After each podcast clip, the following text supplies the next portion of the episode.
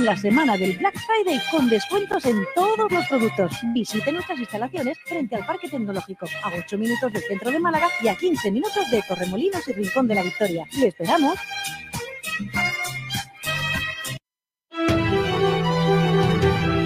Se la quiere chupar Diori.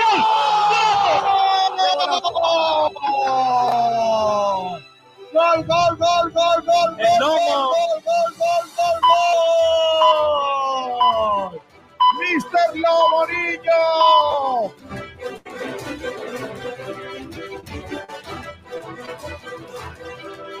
nosotros tenemos que jugar pues, con ese compromiso, con corazón, con cabeza y la otra C que, que lo diga el aficionado. Y esa es la, es la clave.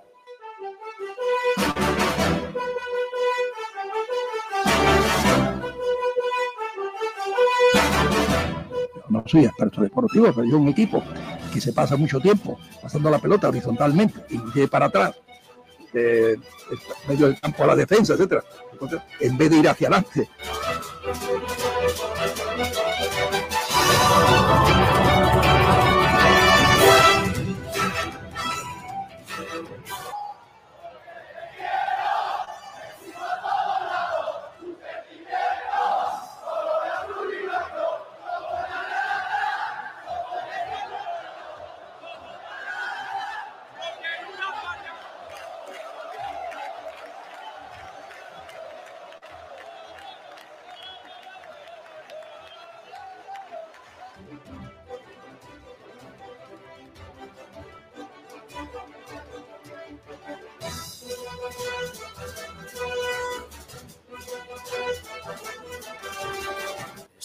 Aquí es diferente, porque al final muchas veces la felicidad no está en cosas ni en sitios, está en momentos. Y esto eh, ha sido uno de ellos.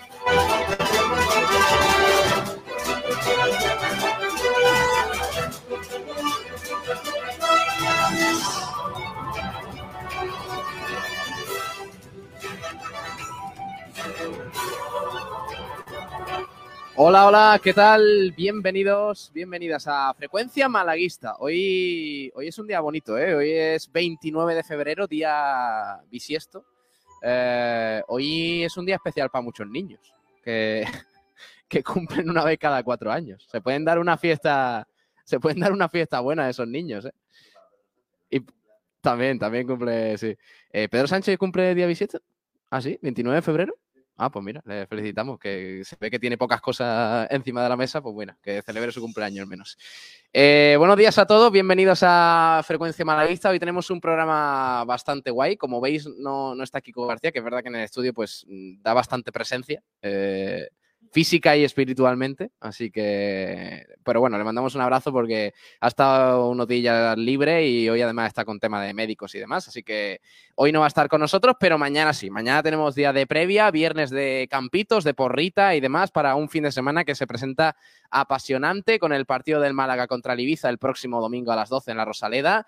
También vuelve el Unicaja este sábado a las 6 en el Martín Carpena frente al Surne Bilbao Basket en Liga Endesa. Y aparte, pues también el Antequera, que visita, o sea, que recibe este domingo la visita del Córdoba en el Maulí. Hoy tenemos un programa chulo porque vamos a hablar con la Peña Malaguista Superbasti eh, para hablar un poquito de la papelada que están organizando para el domingo, a ver cómo marcha la cosa y, también para darle un poquito de, de- de, bueno, de visibilidad a ese tema para que la gente lo lleve a cabo, porque el domingo va a ser una fiesta en la Rosaleda, más allá de lo que pase sobre el terreno de juego y esperemos que, que con una victoria para, para el Málaga. Además, también vamos a tener un protagonista del Antequera Córdoba.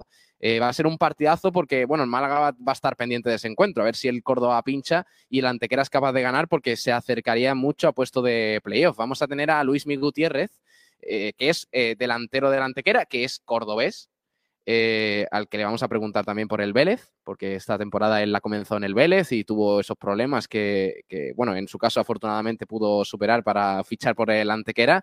Y también jugó en el filial del Málaga, o sea que muchas cositas con Luis Mi Gutiérrez, luego lo tendremos a eso de la una.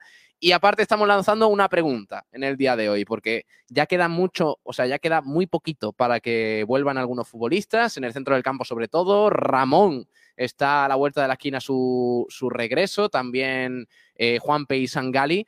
Y claro, hablamos de una zona del campo, una posición, la del centro del campo, que está muy bien cubierta, porque ahora mismo con Genaro, Manu Molina y Dani Lorenzo, pues la verdad es que el Málaga está teniendo posiblemente su mejor versión esta temporada. Os preguntamos si con el regreso de alguno de estos tres futbolistas, cuando estén al 100%, evidentemente, si quitaríais alguno de la titularidad, o si creéis que lo que funciona no se toca, o lo que sea.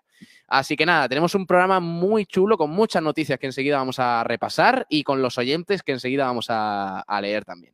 Voy a saludar a gentecilla que está por aquí, a los mandos Sergio Ramírez. Hola Sergi, ¿qué tal? Muy buenas. Hola chicos, ¿qué tal? Buenas tardes, ¿cómo estamos? Eh, tenemos también a Francisco Javier Camacho. Hola Camacho, ¿qué tal? Buenas, hoy aquí la mesa repleta, ¿eh?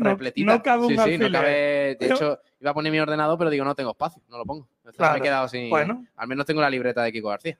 Eh, Eh, Ahí- eso te da ahí- poderes. Ahí está todo, ahí está todo. Ahí, ahí vienen las pero ¿por qué transfugerías. se cree Ahí está todo. ¿Por qué se cree Javi Gracia, Kiko García? Pero, ¿esto qué es? Eh, ¿Cordero? ¿Esto qué es? Muy buenas.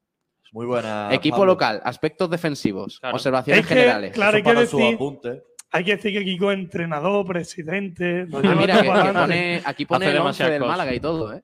Madre mía. Sí, bueno. Creía que el extremo derecho era yo. Correcto. Eh, A ver, después acaba nombrando a Kevin cuando no está jugando. Claro. Así que. esta libreta, cuando Kiko Ah, es no de esté, de cuando. Kiko no esté, esta libreta va a valer Sí, dinero. ¿eh? hombre, eso hay subastas después, una puja. Efectivamente, Efectivamente. Sí, sí. Está Manu Díaz también. Hola, Manu, ¿qué tal? Muy buenas chicos, ¿qué tal? ¿Cómo ¿Todo estamos? bien? Muy bien, muy bien. Bien. El bien. domingo tenemos en la Rosaleda, ¿eh? Oh, La gente, Adri82 tiene ganas de verte. Todos los días pregunta por ti por el chat, ¿eh? hombre. El retorno es, que yo soy, es que yo soy un tío muy querido aquí. Es verdad, Sí. no, no, es verdad, es verdad. Y Fernando López, ¿qué tal, Fernando? Muy buenas tardes a todos. Fernando está nervioso y diréis, ¿por qué? ¿Por el partido? No, porque se acerca la Semana Santa. Madre Sí, mía. sí. Y Madre está- Se le nota ya, se le nota ya. 24 No, no, no. Aquí todos tenemos muchas ganas de Semana Santa, ¿eh? Correcto. Eh, bueno, no. Algunos para una cosa y otros para Ah, otra. claro, pero bueno. efectivamente. que, a- que yo lo respeto muy bien, pero Ahora, yo Manu- lo- más los días de fiesta y eso. que A Manu no lo veo yo de nazareno, pero No, no, no. que Es sea- más, es, más, es más, yo soy portador de un trono. Ah, sí. Ostras. Oh, Te Bueno, sí, le pega, le ¿Cuál pega. ¿De qué trono? El huerto. El huerto. Virgen, virgen. Ah, bueno, la Concepción. bien. No, no sé de qué estáis hablando. o sea, eh, Eso digo yo. Vamos con. Sigan, con más sigan. cosas, sigan, porque- sigan. Adelante. Bueno, vamos a las noticias del día rápidamente, porque enseguida, en media horita o así, más o menos, van a entrar los amigos de la Peña Malaguista Superbasti para hablar de la papelada. Así que vamos a empezar con las noticias. Venga. Los frontones de Bodegas Excelencia te ofrece las noticias del día. Ayer fue el día de Andalucía, ¿eh? Así que aquí todo el mundo, menos mal que no ha venido Ignacio Pérez. Menos ¿eh? mal que no ha venido. Yo el a- españolito Ignasi Pérez. ¿eh? ayer, ayer pan con aceite. Madre como mía, debe pues, ser. eh. Pan con Como aceite debe ser. todos los días. A mí se me olvidó. Yo también como todos los días, pero es que es caro. ¿eh? Después veo la garrafa y digo, uff, Bueno, yo que-. Yo al final Bien, me comí un aguacate y tiré con eso.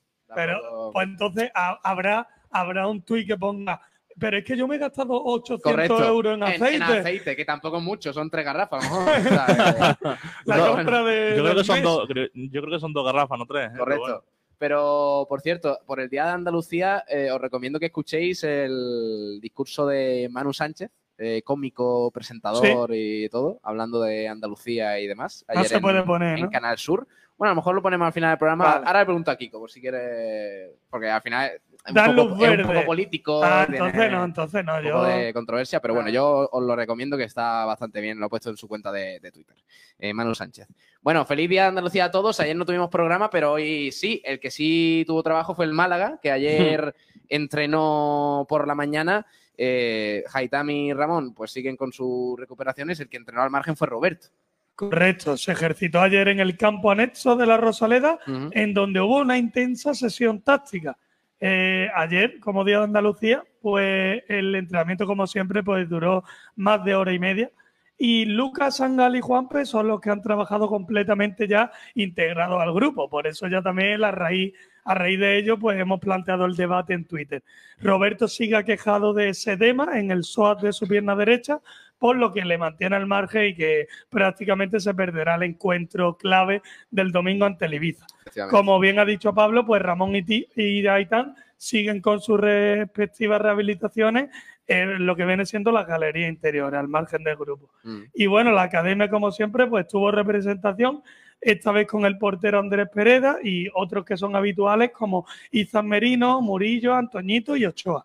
Y hoy, pues a las 10 y media, también de nuevo. Ahora enseguida a ver si el Málaga nos informa de lo que ha pasado hoy, a ver si hay alguna novedad. Y hablando de entrenamiento, mañana Oh. importante. Sí, Oh. mañana se abrirán las puertas, si no me equivoco, a las nueve y media de mañana, así que algo más madrugador el equipo para mañana. Y a las diez y media, pues comenzará ese entrenamiento que, bueno, pues Toda la Eh, tribuna, niño. es un día indicado por la Semana Blanca, festivo para, para esa gente que pueda llevar a sus niños, sus abuelos, vivir un día de malaguismo y ya que está, pues te llega y hace el rasquigana, ¿no? Claro, Ese No, no, día- no, no. Ya, No, ya ¿cómo no, ya, no? ya ¿Ya no, no hay? ya ¿Ya no lo habíamos- agotado? Ya lo han agotado. Ah, se ha agotado. No, maravilla. Qué casualidad. El, mar- Qué el martes se, se, se votaron, ¿eh? Guau, es que la gente, La gente está loca. Yo simplemente he visto 10 y 15% de descuento. Sí, si sí. alguien Claro, conoce a alguien A algo que le A haya tocado algo diferente, A mí me tocó el 10% también. ¿eh? ya, mano, eso ni se Vaya si a sorpresa. alguien le tocó que algo. tenemos por tener por ser socios. Nada, o sea, que claro, No, claro. pero creo que se te añade. Claro, claro, claro. Sí, sí, se te añade, se te acumula. Bueno, también 20%, no os quejéis, Hombre, hombre. Con el descuento del abonado también se te Que os, acumula. queja- os quejáis por todos, tío. No dejáis trabajar al Ah, club. verdad, por verdad. eso, mañana, quien quiera ir a ver el equipo, pues desde las nueve y media. Desde Bueno, las que- nueve y media se abren las puertas. ¿no? Claro, es que después te pilla el toro y dices, es que estoy viendo mal a Diony. Hubiera llegado antes un poquito. Correcto. Luego, eh, lo que sí se puede pasar es para la entrada para el domingo. Ya Para quedan pocas, ¿no. Cordero? Pues sí, quedan muy poquitas. Por cierto, eh, curva, fondo, Sí. agotado, preferencia y tribuna, Madre mía. mm, muy poquitas entradas. Las Madre entradas mía. que quedan, los huecos que quedan son. No, no me Eh, quiero imaginar un playoff en la Rosaleda. ¿eh? No me lo quiero imaginar. La gente acampando allí. Que- Por ¿cuál- separado, todo ¿Cuál es la mejor entrada de la temporada? 25.000 y pico, ¿no? No, 26, ¿no? El 26. otro día, el otro día, ¿no? No, fue contra el Córdoba, que fue. No, sé, te lo voy a buscar. Yo creo que sería 26.000 y pico. Pero a mí lo que me Eh, pasa es que siempre se dice sold out, Sí. pero claro, por los abonados Claro, y claro, tal. luego hay algunos te abonados Claro, que- pero solo porque no se pueden vender más. No, Claro. ya, ya, ya. Sí, Hombre, no vas, Es no vas a revender. Leí, en- leí en Twitter, otro día podemos hacer ese debate, que vendría bastante bien, impulsar la iniciativa como el Unicaja, del 50%, y yo creo que también sería un acuerdo Contra el. Córdoba hubo 24.800. No, pues entonces 38. ha habido algún día que más, ¿eh? Porque el otro día ya hubo 25.000, ¿no? Sí, yo creo que el otro día el recreativo Pues puede ser que fuese la. puede ¿Va a superar. ser ¿eh? este el mejor, Sí. la mejor entrada de la temporada? ¿Creéis? Sí. Mm, es probable. Bueno, yo creo que algunos. A ver, al ritmo que va Cordero parece que se van a agotar, ¿no? Sí, eso parece. También hay que decir que el Depor juega este fin de semana contra el Lugo. Y Y también, también- se espera mucha gente. Así que El va a haber ahí un bonito duelo a ver quién, quién llena más el estadio. Bueno, pues eh, se espera lleno para el Málaga Ibiza y tenemos varios temas de entradas, ¿eh? Porque está últimamente Mr. Ticket. ¿Dónde está Ignacio Pérez cuando Más se trabajo necesita? que nunca y, Y se va. precisamente se va, Se vacaciones. va. Y se va, y se va. Qué vergüenza. Eh, porque hay polémica, al parecer, con las entradas para el partido contra el sanluqueño, ¿no? Que le han puesto caras, ¿no? Pues así es, el precio de las localidades del sector visitante, que será Sí. Gol Norte, que tendrán un precio de 25 euros para los aficionados malaguistas. Y eran 200. ¿no? Por ahora sí, 200 entradas, eh, porque claro, las localidades ¿eh? es lo Es que caro. permite.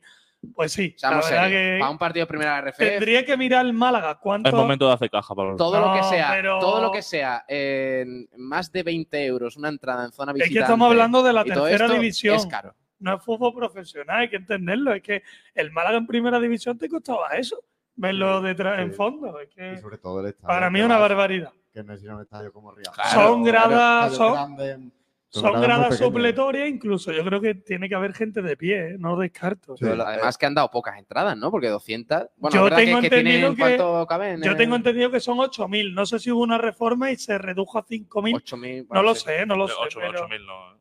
¿No? ¿Menos? 5.000, No, ¿no? no, yo- yo creo que 5.000. menos. Yo creo que son 5.000. Se supone que son 6.000. Y hay 6.000 4.000. de aforo en total en, en el Palmar, ¿no? ¿Se llama? El de Sí. Sí, y 4.500 numerados.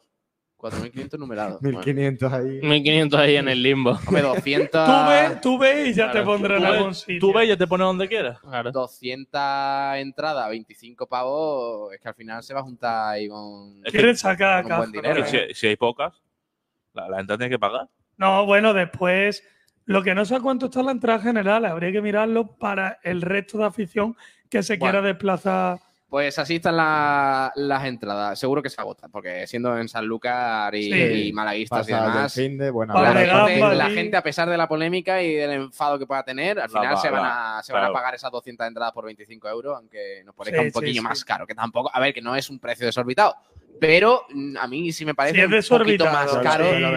Sí, sí. Yo creo que debería estar que entre la- 15 y 20 Y que euros. las instalaciones que Es no. que, es que no va a un campo, no sé, por ejemplo. Un mínimo. campo Ibiza. el, el Granada, por poner el ejemplo, la entrada más barata son 40 euros. Para cualquier partido, ¿eh? el Granada, por ejemplo, tiene la Sí, política de- primera. de que no cambia el Mm. precio. Es decir, me está hablando de 40 euros por ver al Atlético de Madrid, al Real Madrid, al Barça o a cualquier equipo de primera y por 15 euros menos ve un sanluqueño Málaga.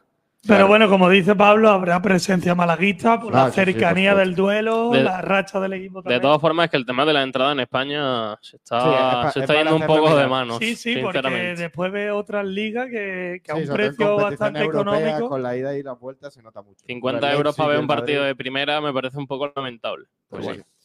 Eh, también hay lío con el Antequera Córdoba, porque al parecer el Córdoba y los aficionados, los peñistas y eso del Córdoba se quejan mucho de que el Antequera pues le ha puesto también el mismo precio, ¿no? 25 euros. Eh, bueno, 20, 20 para la 20. afición visitante en, en preferencia Sí. y 25 en tribuna baja para el público general. Y el descontento de las diferentes peñas cordobesistas Sí, llega porque el encuentro entre el Córdoba y Antequera de la primera vuelta sí, tuvo un precio de 15 euros para la afición antequerana. Claro. Por lo tanto, han decidido eh, emitir un comunicado unas cuantas peñas y desisten de las 640 localidades que le había, Ah, o sea que no la, le había no favorecido el. Córdoba.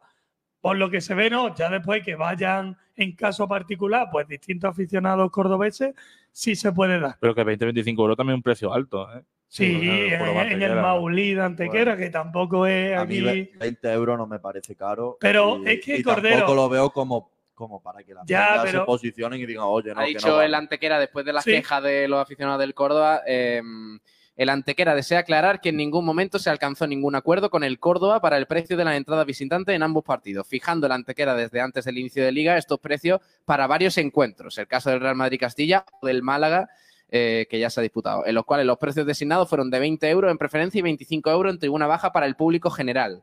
Y dice también, tras la negativa del Córdoba para la venta de las entradas visitantes en su estadio, las 680 localidades disponibles en dicha zona se encuentran desde ya a la venta en, página web Y que- bueno, para los aficionados del Córdoba, puede haber que haya alguien por aquí. Serían el sector 1 de preferencia, la ubicación para, para la afición visitante en Sí, Antequera. además, ya se han vendido unas 350 entradas más o menos en el sector visitante. Quedan unas 325 de 680 que eran.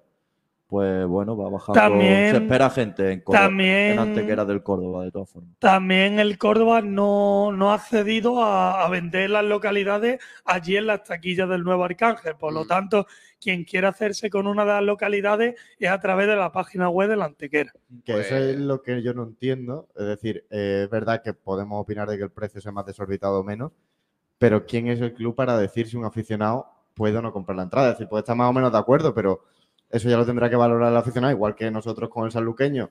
Eh, Claro, claro, tú- ha desorbitado 25 euros, oye, pues hay quien se Sí, lo pueda verdad que- permitir o quien se lo quiera gastar porque lo ve un buen motivo. No, y, y- y también, a- del aficionado- del aparte, aficionado. en lo, que, en lo que respecta al comunicado de la Antequera, lo de poner diferentes precios en función del equipo que venga, eso me parece una. No, eso, Pero no, eso- pero- eso sí lo ve mal. Pero ¿eh? no, el- Eso- es lógico. Escúchame, es que lo hacen todos los equipos, Pero incluso de vamos a primera ver que estamos en división. primera RFF, que no estamos en primera división, que no es que venga No, el sí, Barcelona. Claro, sí, lo sí, ponen ¿no? a 20 euros como cuando viene aquí el Barcelona y te Sí, cobran pero claro, 80. Luego, joder, pero macho, estamos en, en una categoría de barro. Y el Málaga te está poniendo, por ejemplo, para la Rosaleda, la entrada 15 euros para tu público. Tú le vas a poner la entrada 25 Es 30 que, claro, euros. es que esa es también algo favor, de ética serios, y de tío. valores eh, dentro del fútbol. que además Córdoba eh, se esperaba un buen desplazamiento de los aficionados. Que está muy Córdoba. cerca, está muy cerquita. Por eso se esperaba un buen desplazamiento. Tú no puedes ponerle a 25 euros en una zona normalita, que es el Maulí, macho, que, que estamos hablando yo, de un yo entiendo, yo entiendo que el equipo de, bueno, que no es una capital, pues no quiera que se convierta su estadio en, en un estadio visitante, que sea mayoritario, pero de ahí a esos precios, pues Ya. es otro paso. Yo la verdad es que no lo entiendo. Fíjate el Granada, el negociazo que hizo con las entradas del Málaga. Yo ¿A cuánto estaban las del nuevo Los Cármenes para el 15, recreativo que era- Granada? 15. que era- 15 que era euros. el precio general de esta 5.000 temporada. personas allí. Pues 5.000 mol- personas, pues, multiplica. 75.000. pues, pues fíjate, el, Eh, el eh, dinero para un partido de mierda. También tened, tened en cuenta lo que cuesta abrir los Cármenes. ¿Eh? Sí, bueno, Sí, eso aparte. bueno, pero. Y era Pero, para escúchame, filial. era esa, situación la veo distinta porque el Granada efectivamente tenía a los Carmen enteros y pudi- eh, habrían podido abrir incluso Claro. dos fondos. El Antequera o el Córdoba, el Córdoba, digo, el Antequera o el Sanluqueño saben que tienen 200 entradas para una afición a lo mejor de que quieren desplazar, desplazarse 5.000. Entonces al final entre 5.000 va a haber siempre Claro. 200 que quieran pagar 25. Bueno, eh, más cosas sobre el Málaga. Me llamó mucho la atención otro día un tuit que puso la cuenta esta un poco troll que se llama Hay unas cuantas. Jequetiezo. ¿Cómo? Es un gracioso. Es, ¿eh? es buena, eh, me gusta esa cuenta, me gusta esa Buena cuenta. Tiene, gente, tiene buena. buen sentido del humor. ¿eh? Sí, y puso un tuit después de que el Mallorca eliminara a la Real Sociedad en los penaltis, que se ha clasificado para la final, joder, macho. Yo, yo además flipo. Me encantaría ver al Málaga. Increíble, Más eh. que en Europa, me El encantaría ver Mallorca al va a Málaga ir a Arabia en una, Saudí, ¿eh? en una final de Copa del Rey. La me copa mola. Pablo. La sería copa. A mí la. Copa me, me encanta. Y que el Mallorca eliminara a la Real Sociedad los penaltis allí en San Sebastián, más Qué maravilla. Bueno, pues puso este muchacho en, en Twitter una coincidencia muy guapa, que es que eh, una de las pocas finales que ha disputado el Mallorca eh, en su historia fue en, en la temporada 97-98, eh, que la perdió, la perdió en la final contra, contra el Barcelona en los penaltis, contra, sí, creo que fue en los penaltis, en la tanda de penaltis. Bueno, pues coincidió esa temporada que el Málaga subió a segunda división. Y me ha parecido un dato interesante porque, eh, joder, ha disputado muy pocas eh, finales de Copa del Rey el Mallorca en su historia y justamente el Málaga estaba en la tercera categoría del fútbol español y ascendió esa temporada. Recuerdo además eh, que esa temporada fue milagrosa el ascenso del Málaga porque se clasificó para el playoff de manera in extremis a tope eh, y se tuvo que enfrentar en el playoff, me parece que a- al Beasaín, Talavera y Terrassa. Eh, al parecer llegó a la última jornada del Málaga con escasez. Yo es que no lo viví, no había nacido todavía. Disculpadme que eso hoy lo contaría mejor Kiko, que, que lo vivió De eh, primera aquel, ¿no? aquel 4-1 que metió el Málaga para clasificarse a la, a la liguilla con hat-trick de Pablo Guede, eh, que fue mítico en, en la Rosaleda. Bueno, pues coincidió eso, coincidió la final de Copa del Rey del Mallorca, de aquel Mallorca que tenía un equipazo, eh, no tanto como este, porque ha sorprendido muchísimo que el equipo de Javier Aguirre, que Aguirre, más, las que lleva declaraciones más vueltas da ya Javier Aguirre que, que bueno, y sin embargo ha conseguido alcanzar otra final de Copa y el Málaga este año está otra vez en la tercera categoría del fútbol. ¿Quién Mm. dice que no ascendamos Las otra vez en el playoff? conspiraciones, Pablo. Correcto. Bueno, pues eh, aquel año el Málaga ascendió tras eh, golear por 4-1, clasificarse a la liguilla, hat-trick de Pablo Guede, y luego, pues, eh, eliminó a los otros equipos, a Beasaín, Talavera y Terrassa, me parece. Eh, Basti fue el mejor goleador de la temporada, con 15 goles en total, y también Manolo anotó 12 y Pablo Guede 9. 7 en la liguilla de ascenso. Ojo, eh. Ojo con Pablo mía. Guede, eh. Ojo con Ojo con Pablo Pablo Guede. Guede que se, a- se apretó mucho al final. Bueno, pues me, me parecía curiosa esa, esa coincidencia, a ver, si, a ver si ocurriera lo mismo esta temporada, macho. Ojalá, ojalá que sí. Pero que gane la final el Mallorca, ¿eh? Yo también, yo voy con el Mallorca a tope. Yo también voy con el Mallorca. Mallorca sería Atlético, o o Atlético Atlético de Madrid. Madrid. ¿Cómo quedó la Mallorca, ida? Atleti ganó Eh, 1-0. 0-1 ganó el Atlético en el Metropolitano. Bueno, eh, pues nada, a ver qué sucede en, en la Copa del Rey. Más cosas sobre el Málaga. Ha habido lío, bueno, con el- sobre el Málaga, o no, porque al parecer ha habido lío con un campus que ha anunciado el club malagueño Malaca eh, sobre el Betis, ¿no? Es un campus eh, de cantera que va a hacer el Betis en el campo del Malaca y al parecer la gente, entre ellos el, el Frente Come Pipas, se ha enfadado mucho, incluso ha citado al Málaga para decirle quitarle todos los acuerdos con el Malaca, Ciérrenlo esta todo. gente están haciendo cosas con el Betis y todo esto. Eh, es así, ¿no, eh, Camacho? Ese Sí, es ahí el tema. Sí, ¿no? es una iniciativa, bueno, una iniciativa, eh, como tú bien has dicho, es un campus en el que aparece la imagen de Fekir, el jugador de Real Betis, y en el que también es un posible caso para captar a niños, a niños de la cantera. Entonces, claro, el Málaga, que yo creo que ahora está más falto de, de academia, ahora que está la ciudad deportiva ya a punto ya de, de poder utilizarse para toda la cantera y todo el tema, que aparezca este tipo de iniciativas con otros equipos, pues bueno, entiendo que también las peñas malaguistas pues se quejen.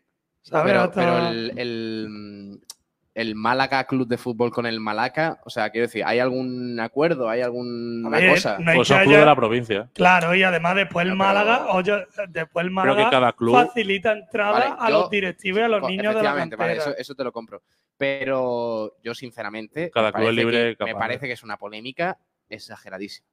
Claro. Yo no sé cómo lo veis vosotros, pero Yo- el tema de la, Pesa- del campus del Malaca con el Betis o no sé qué, oye, mm, aquí cada club hace negocios con quien quiere y, y mientras no se le falte mucho el respeto al Málaga, digamos, dentro de tal, o si hay algún partido dentro de poco que se dispute en el estadio contra chavales del Málaga y haya lío por lo que sea, a mí esto no me parece que influya al Málaga directamente. Ya Yo lo- veréis que después nos quejamos de esos talentos que se van, como el caso de Brian Zaragoza, que no ha pasado por las filas del Málaga, habiendo estado en equipos como el San Andrés, no, perdón, el Conejito, por ejemplo, El o el. Tiro Pichón, y, y acaba en el Granada. Después, mira, ahora está en el Valle de Muni, todos, todo el mundo se lamenta de ese jugador. Pero eso es culpa del Málaga únicamente, que no, que no está pendiente a eso. Si aquí llega el Betis a Del- un club modesto de, No. de, de- De hecho, habrá sido el Betis el que se ha interesado en hacer claro, esto, no ¿qué- creo que qué le va- ¿Qué le va a decir Málaga? Que no, No, ya, el, el Malaque como, como club de barrio, pues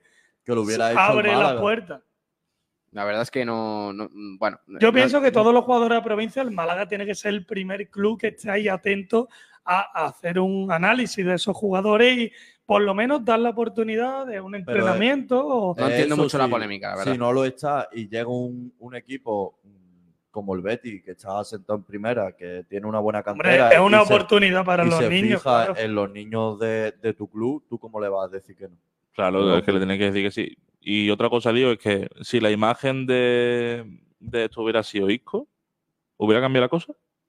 Bueno, Bueno, sí, con representación de- Pero es del fútbol malagueño. No, no si, hubierais entiendo. visto, si hubierais visto en el cartel a Isco en vez de Fekir, seguro que no hubiera habido tanta No- no pero- entiendo. no, yo lo digo igualmente porque Isco ya no forma parte del Málaga, por lo tanto. Pero ¿y qué más da que un club de Málaga haga cosas con el Betis? Es que no es el único club que hace cosas Claro, con el cada Betis. club es libre de hacer lo que quiera y tener los acuerdos que quiera con el equipo que quiera. Y que es un campus, que no es que hayan hecho un acuerdo de que los chavales de la cantera de, No, de- sí, del sí. equipo se van a ir al Betis, que es un hombre, campus para está- niños. pero están vendiendo eso, que es una posible captación para poder acabar en el Betis. Si no hubiera eso, es diferente también.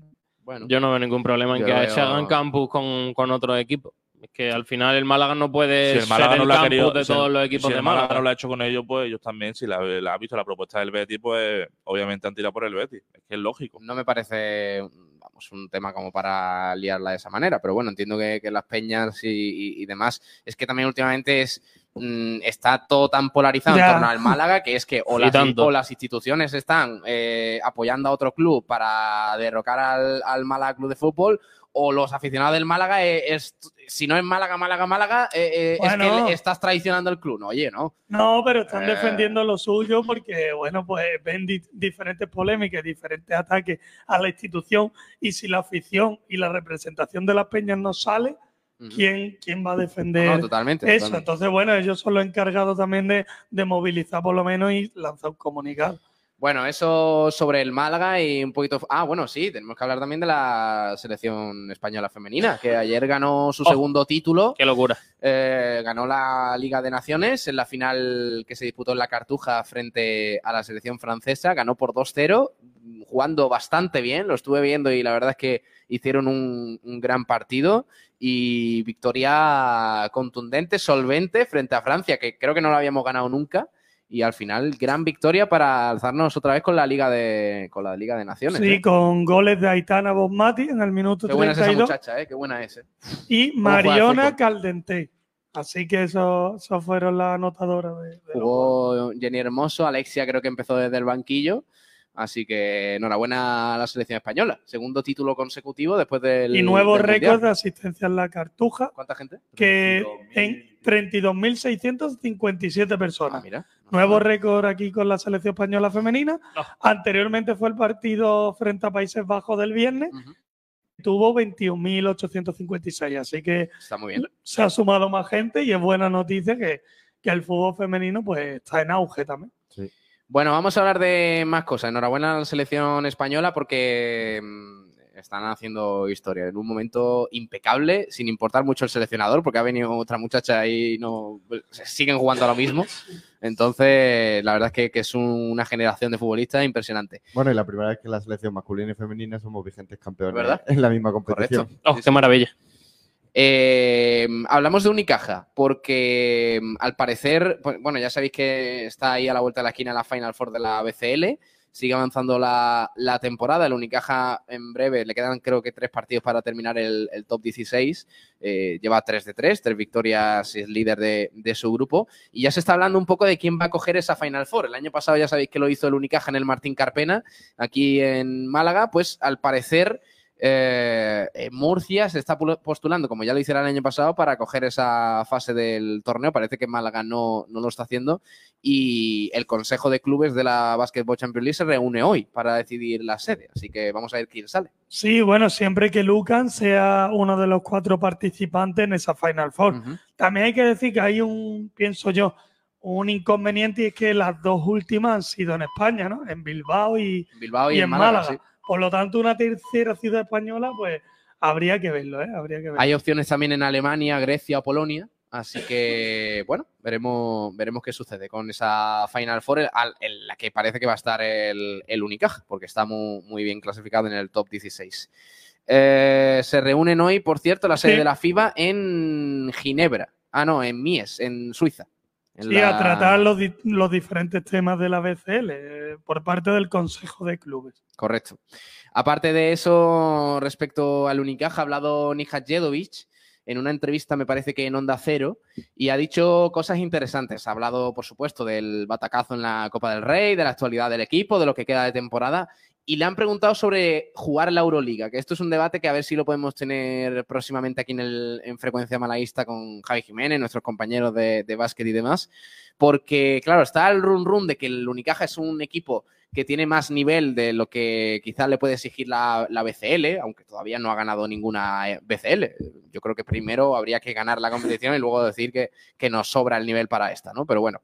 Eh, y se está hablando mucho de, de poder jugar la Euroliga, de que, oye, que a lo mejor el Unicaja por el nivel que tiene debería optar a la Euroliga.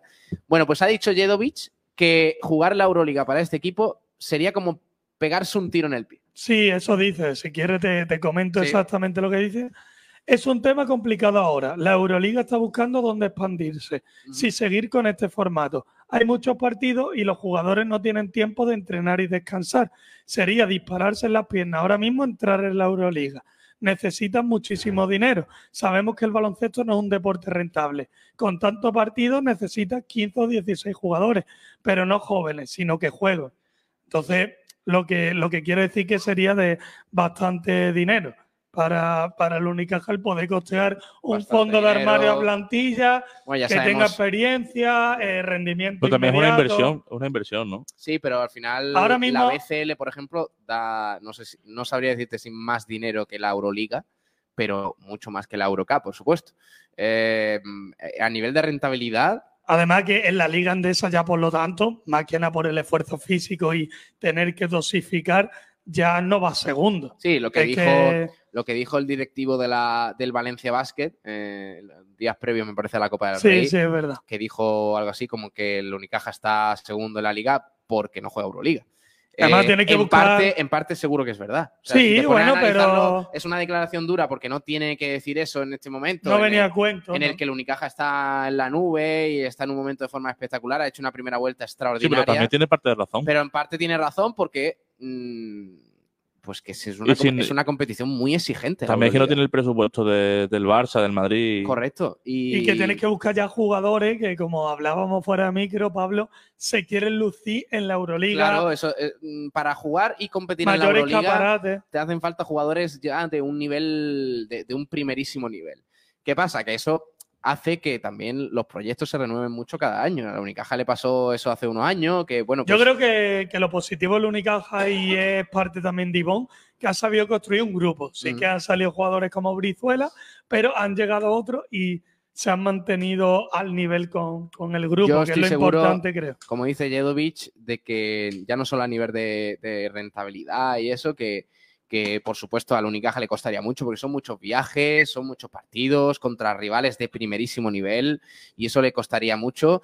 Eh, aparte de todo eso, es prácticamente hacer un proyecto y una plantilla cada año, porque es así, porque la Euroliga es un escaparate muy grande y Sería porque... un coste muy alto de mantener. Efectivamente. Entonces, yo estoy seguro de que si el Unicaja estos dos años no hubiera disputado la BCL, hubiera disputado la Euroliga, no habría podido mantener a- al grueso de la plantilla como ha podido mantener. Hombre, ya, ah- ya se le fue Brizuela y pagó el Barcelona Claro, un millón la cláusula. doscientos mil. Entonces, bueno, en parte yo estoy de acuerdo con Jedovic, pero bueno, otro día lo, lo debatiremos porque el Unicaja mm, vuelve al trabajo. Este jueves eh, se reanudan los entrenamientos en el Martín Carpena, vuelve Alberto Díaz, Yancuba Sima, Kendrick Perry, los internacionales.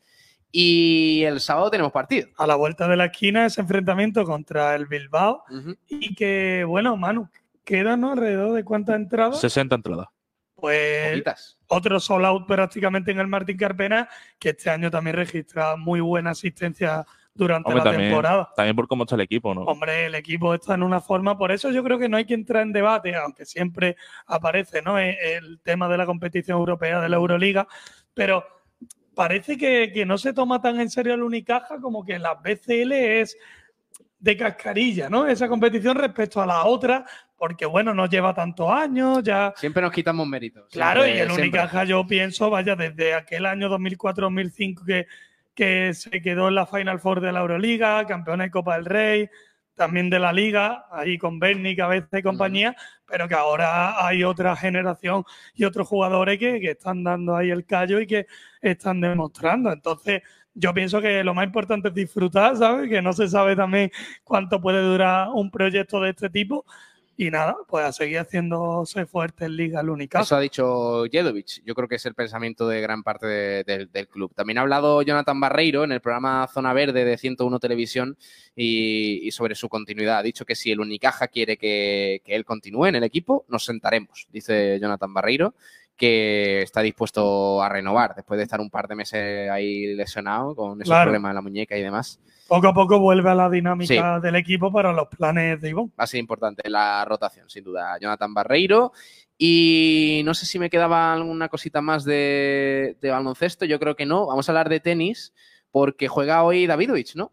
En, en, eh, ¿dónde Así era? es, en Dubái. En Dubái, en Dubái. Se cita con Medvedev, el Uh. ruso, que es el principal favorito para esta competición. Pues sí, sí. Buen partido, ¿eh? Este ATP 500. Y bueno, recordemos que Davidovich ganó a Jakub Mensik, que se tuvo que retirar de, de la pista de- eh, cuando ganaba 7-6 y en el segundo set 1-0. Así que Davidovich es el rinconero, no, no es rinconero. sí, sí, Sí, Eh, la. Vale, vale, digo, a ver. Aquí, aquí hay, deba- aquí hay, hay debate. Claro, habrá estado. Camacho, no la formes, por Vale, favor. vale. Bueno, tengo que decir que es el número 24 del mundo y que, bueno, pues que tiene Me- un bonito duelo. bueno, ¿no? Sí, Número sí, uno, sí. creo, actualmente. Se enfrentó a Nadal hace un año así, una final Sí. muy guapa. De... Número 4 del mundo es El número 4. Medvedev. Que son cuartos de final, ¿no? Lo de sí. contra Medvedev. Sí que sufrió con el italiano Lorenzo Sonego Ajá. tras dos horas de juego, que el resultado quedó 3-6, 6-3, 6-3. Así que le, le supo dar la vuelta al marcador el ruso. Sí, parte Eh, como muy favorito. ¿A qué hora es eso? A las 4. A las 4 de la tarde, eh, Davidovich. Eh, no Así sé que si en quien le en guste el buen quizás, ¿no? tenis. En Eurosport será, ¿no? Seguramente. Bueno, pues yo estaré atento, ¿eh? Me gusta. A ver si Davidovich por lo menos planta cara. Fernando, yo creo que sí, ¿no? Eh, Sí, hombre, eh, para los que nos escuchen y no sean muy aficionados al tenis, pero el último recuerdo que tendrán fue la remontada en el US Open Sí, de sí, Rafael sí. Nadal. Ese es el partido que eh, yo vi. 2021. Sí, creo que sí. No, 2022, si mal no recuerdo, que perdió los dos primeros sets, estaba en una muy mala posición el tercero y remontó y ganó el quinto set a Medvedev. Bueno, pues mucha suerte a Alejandro Davidovich, a ver si consigue avanzar de, de ronda. Eh, más cosas sobre el deporte malagueño. Eh, anunciado el Costa del Sol Málaga eh, que juegan hoy las, las guerreras de la selección española de balonmano femenino. Hay partido internacional, ya sabéis que las Panteras tienen ahí representantes, hasta siete en esta convocatoria. Eh, ¿Contra quién jugamos? Pues España juega, un momentito, que hay Contra va- hay- Macedonia del Norte jugado. Macedonia Eh, del Norte. Hoy a las 6 de la tarde y en representación, porque ya lo comentamos, pero estarán eh, Merche, Silvia Arderius, Sole y Eli Cesario. Pero no solo, no solo juega España, también el Costa del Sol tiene representación en ese Finlandia-Portugal y en Brasil-Japón. Patricia Lima. Patricia Lima en Portugal, y en Brasil te lo Gabriela confirmo. Vitolo y. Momentito, ¿quién era la está por aquí, está Sí. por aquí. Bueno, pues mucha suerte a. la Gabriela. Vitolo y Isabel Medeiros. Efectivamente. Así que, como bien dice Pablo, hasta siete jugadoras, siete panteras estarán Macedonia del Norte ha agarrado el balonmano, ¿eh? Allí, aparte de. de los yogures.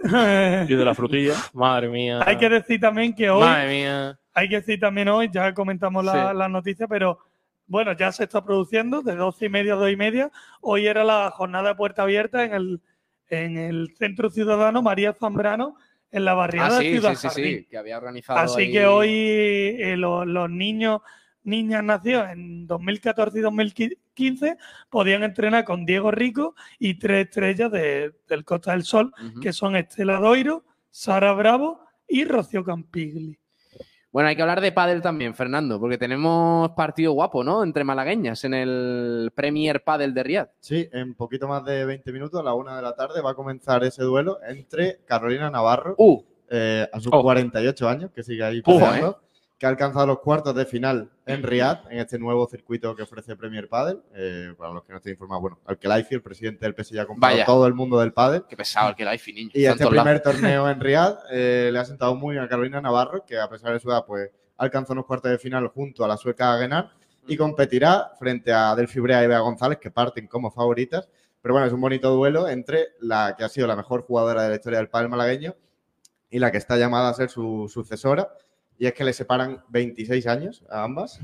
Y un dato curioso es que la edad de Delphi Brea y Bea González sumada no da ni la de Carolina Navarro. Madre mía. Madre mía. 24 y 22 ¿Quién años. es favorita? Es del Fibra de Bea González, ¿Sí? que el año pasado lo terminaron número 2 del ranking del World Padel Tour. Ganaron los cuatro últimos torneos. Así que muy, muy bien. Ayer vi el partido de Bea González, un partidazo, mucho mejor incluso que ¿Se Delphi. puede ver eso en Sí, 20 en abierto hasta hoy, ah, bueno, hasta ayer fue en YouTube y ahora hay que descargarse la aplicación de Red Bull TV, Bueno, pero es en abierto, no tiene un coste Ahí ninguno, así que en lo- 20 lo podéis minutitos ahí lo podéis ver. Pues nada, échale un vistacillo y nos Sí, sí, vas contando lo que pase. Eh, creo que se nos quedaba alguna cosilla Eh, más en el sobre tintero. grappling, ¿sabes lo que es grappling? ¿Qué es el grappling? Pues es una... No serán noticias locas de Kiko. No, No, no, no, no, no. es deporte. Vale, bueno, vale. para Kiko ¿Cómo? no sé si es deporte, pero es un arte marci- marcial Sí. que consiste en el agarre, ¿no? Corporal ¿Cómo? uno hacia otro. Y eh, hay un malagueño, un luchador torremolinense, es Daniel Ladero, que se cuelga el bronce en el europeo de la Abu Dhabi Combat Club. Hombre, Así que es el único español eh, que ha podido colgarse una medalla en esta cita a nivel profesional. Se ha celebrado en Zagreb. En Zagreb. En Croacia. Zagreb. Así que todo el que quiera hacer grappling A- por. Torremolino, ¿no? Madre no, primero Torremolino para entrenar. Hombre, claro, pa- Para para, prepararse. para formarse, para formarse. Que Con Daniel Ladero. hay mucho grappling en Torremolinos. Ya sabes, mano. Te suena guay, en plan, te meto un grappling Claro. Claro. Es un grappling Yo que te puedo meter un grappling interesante, ¿eh? O cómete unos grappling, Hombre, mano- con la mano que tiene Manu, ketchup. te No un grappling Wow. y... te deja grapado. ¿eh? Correcto. Madre mía. Eh, Avancen, avancen, por favor. Ya para terminar, repaso las noticias. Vale. eh, el martes 5 de marzo, bueno, es que, es que son varios, varios eventos los que ha anunciado la Asociación de Periodistas Deportivos de Málaga Sí. eh, en un marco de eventos que han anunciado como Comunicación, Igualdad y Deporte en Fuengirola, Laurín de la Torre, en Málaga, a Laurín el Grande y Cártama. eh, van a hacer eh, como una especie de, ¿no? de, de eventos con deportistas. la igualdad también, ¿no? Un poco de la Ajá. promoción de la por igualdad. la semana de, de- En del Día de la Mujer y demás, en Fuengirola, en Alaurín de la Torre, en Málaga, Laurín el Grande y Cártama. Para que lo sepáis, en Fuengirola, el martes 5 de marzo a las 12 de la mañana en el Palacio de la Paz, en Alaurín de la Torre, el miércoles 6 de marzo a las 7 de la tarde en el Vivero de Empresas, en Málaga, en la Fábrica Cervezas Victoria, el jueves 7 de marzo a las 7, en Alaurín el Grande, Salón de Actos, Biblioteca Municipal, viernes 8 de marzo a las 7 de la tarde, y en Cártama, en la Tenencia de Alcaldía, el viernes 8 de marzo a las 7 de la tarde. Eh, son todos esos eventos por, por la comunicación, el deporte, la igualdad en la semana del Día de, de la Mujer, que es el 8, ¿no? El 8 de marzo, 8M. 8M. Pues nada, eso, eso son las noticias del día. Yo creo que podríamos ir leyendo oyentes, ¿no? Porque los tenemos un poco abandonados y ahora enseguida entran los amigos de la Peña Malaguista Superbasti, que tenemos que hablar de la papelada, a ver cómo va esa cosa. Venga, pues vamos con los oyentes. Eh, vamos a ver quién ha hecho la pole. Eh, siempre hay alguien que suele hacerla habitualmente. ¿eh? Siempre hay uno que se. o una que se queda mucho tiempo haciéndolo todo el rato. Y le ha tocado el turno a Christian, que no sé cuánto. Lleva bastantes días, ¿no? Seguido ahí. Cristian Bueno, ahí alguna dándole. es Verstappen. Alguna vez le han quitado la pole, pero Joder, bueno. pero últimamente un montón. Sí, no, él, él ha sido el que le ha quitado la pole a Adri. Sí, eso sí, eso sí. Le ha ganado, Ahora le mismo ha ganado, tiene ya el está. trono, ¿eh? Tiene Exacto. el trono. Cristian que decía, ¿qué tal el descanso de ayer? Pues muy bien. No sé, algunos sentado depen- bien, ha sentado dependerá, dependerá, pero para algunos bien y para otros mal. Eh, Isma Salcedo que dice, buenos días, ya queda menos para la final del domingo. Pues sí, partido clave. Yo No ya quiero, estoy nervioso. no quiero Sergio, ¿eh? decir lo que pasaría si el Málaga gana ese partido. Oh. No lo quiero decir. Bueno, dilo, dilo. Nos No, o sea, a cuatro puntos de... A cuatro puntos del Ibiza. Madre mía. Es una Eh, realidad, es una Claro. realidad. Astur Sala que dice buenos días. Adri82 también que decía buenos días familia. Dieselby que dice hola, buenos días, como panes. No sé ¿Como por qué. soles o como No sé panes? por Ah, qué, pero panes. bueno. Buenos días como pan. Madre mía. ¿Sí? Eh, también dice Adri82 ganitos de que llegue el domingo. No eres la única, Adri. Exacto. Dieselby que dice saludos desde Cómpeta. Hombre, competa. Siempre la zarquía con nosotros. Julio, Julio Fernando Villena Rodríguez que dice buenas tardes al lío. Muy buenas. José Belmonte también decía buenos días chicos. Hola, José. Eh, Sergio Rubio, que dice. Antes de la Semana Santa es la semana más importante de Málaga, la del Festival de Hombre, Cine. ¿A verdad, quién le importa la, la Bueno, semana que- del Festival de Cine? ¿A quién le eh, no te importa? metas con el cine. Manu, Estando es la Semana Santa. ¿A Manu, quién le una importa? te persona metas con el cine, hombre. corriente, por lo Es que eh, Manu con el cine es como eh, un vampiro con el sol. Es Manu, como la única serie que ha visto es Los Hombres de Paco, pues el hombre de Paco y Torrente. Es como Es verdad, es verdad. es alguna, verdad. creo Soy- que soy un español- campeones, ¿no? Un, Campeones un también. español de pura cepa. ¿Por ¿eh? qué eres Dani. Guiza, Manu? O sea, Hay que decir que, bueno, el Festival de Cine se celebra de, a partir de mañana 1 de marzo hasta Ojo. el 10. del 1 al 10, ¿no? Así que veremos pasar distintas Camacho, me- celebridades. Camacho, te veo en modo robot con demasiada información. Me ¿Viene, viene dando miedo. Antonio Banderas? Es que eh, Antonio Bandera, pues no sé. ¿Quién, es- Ya- quién es ya- Antonio ya se Banderas? Ahí ya queda lo la. Semana Santa, ya se queda. Ahí ya lo has Debería, ya, ya. No he hablado con él esta semana. No habla con él, No. Mairena Carfishing que dice buenas tardes. Anoche estuve en un partido del Basilea que nos invitó porque la empresa donde trabajo es sponsor principal. Hombre, He llegado a la conclusión que la Liga Su- Suiza es segunda RF. qué maravilla. Allí, ¿qué vas a esperar, de, Basilea. ¿qué vas a esperar del fútbol suizo, tío? Fútbol suizo. El Claro. Zurich. Claro. Adri82 que dice, ¿qué más queréis con el abono de descuento bueno, ya que son acumulables? Hombre, ya, Claro. pero ya No que os quejéis, rasca, hombre. Que que os rasca, gustan mucho los quejándose. ¿eh? Cordero, ¿te gustan mucho los descuentos, Hombre, eh? es que tampoco te va a salir la camiseta por 15 Hombre, euros. claro, es que tú Claro. quieres un rasca de eso, por, por- no cuesta nada el rasca, ¿no? No, la- No, la no, gente- encima que te cobren por el Ah, En Claro, no. Twitter, Y en si no- Twitter tendríamos. Y si no eres, y si no eres abonado con tu DNI te daban un gastado, Además, yo, no. me he gastado Claro. yo 800 Ahí iba a euros de, aceite Y te dan- eh, para que... Te dan dos y al otro Hombre, una. Encima le dan bien. a los no abonados una. Me- Encima. 800 euros de rasca para que ahora venga Carlillo y haga un viaje a... Joder. Hombre, estaría bien que Carlillo diga, vale, no, no, via- va- no he conseguido ir al otro. Viaje Pero a al, San Lucas voy. viaje De al, pie, allí todos. viaje al COI y botella de aceite. Organizando un plan Lacar. eh, Dakar. Estamos con Carlillo, ¿no? Desde Sport Direct. Hombre, por supuesto. Siempre con Que los Carlillo. 200, las 200 entradas vayan para Carlillo. ya Y, hoy, con- que somos chavalería, ¿no? Kiko Claro. García. Es más, eh, si rasca, Carlillo. si rasca te puede tocar y en el autobús de Correcto. Carlillo. Lo veo bien. Efectivamente. Hostia, uy, sí, sí, buena idea. ¿eh?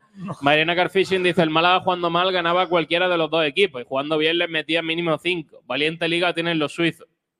Bueno, O sea, Dice Jorge Lorin que 25 pavos es una locura para jugar en el campo de la mosca. es ridículo. a ver, de es que seamos serios. Vaya tío. faldada. Que un patatal, tío. Serios, Madre el, campo del. Es un Yo, lo- patatal, yo lo he visto Pablo. por fuera y hay que, no, no, eh, Hay que que ponerse a atento. llorar. hay que estar atento si vas con el coche para ver que eso es un estadio. Es como si Claro, el, no, eh. el Intercity jugando. ¿Dónde se jugó? En Orihuela, ¿no? Como si el Málaga juega en el campo del Eh, Romerá, ¿no? Ahí, ahí estuvimos y también era para verlo. Hombre. Eh, ¿Más cosas? ¿Qué dice la gente? Venga, más cositas. Por ejemplo, Adri82 que dice: y 30 euros, ¿eh? 30 Va euros. subiendo, ¿esto ¿Quién que es cobra 30 reventa euros? o...? No sé, no sé qué- de qué va eso. Es una realidad que 25 euros para primera RFF es muy caro, pero al haber pocas es lo que hay. Correcto.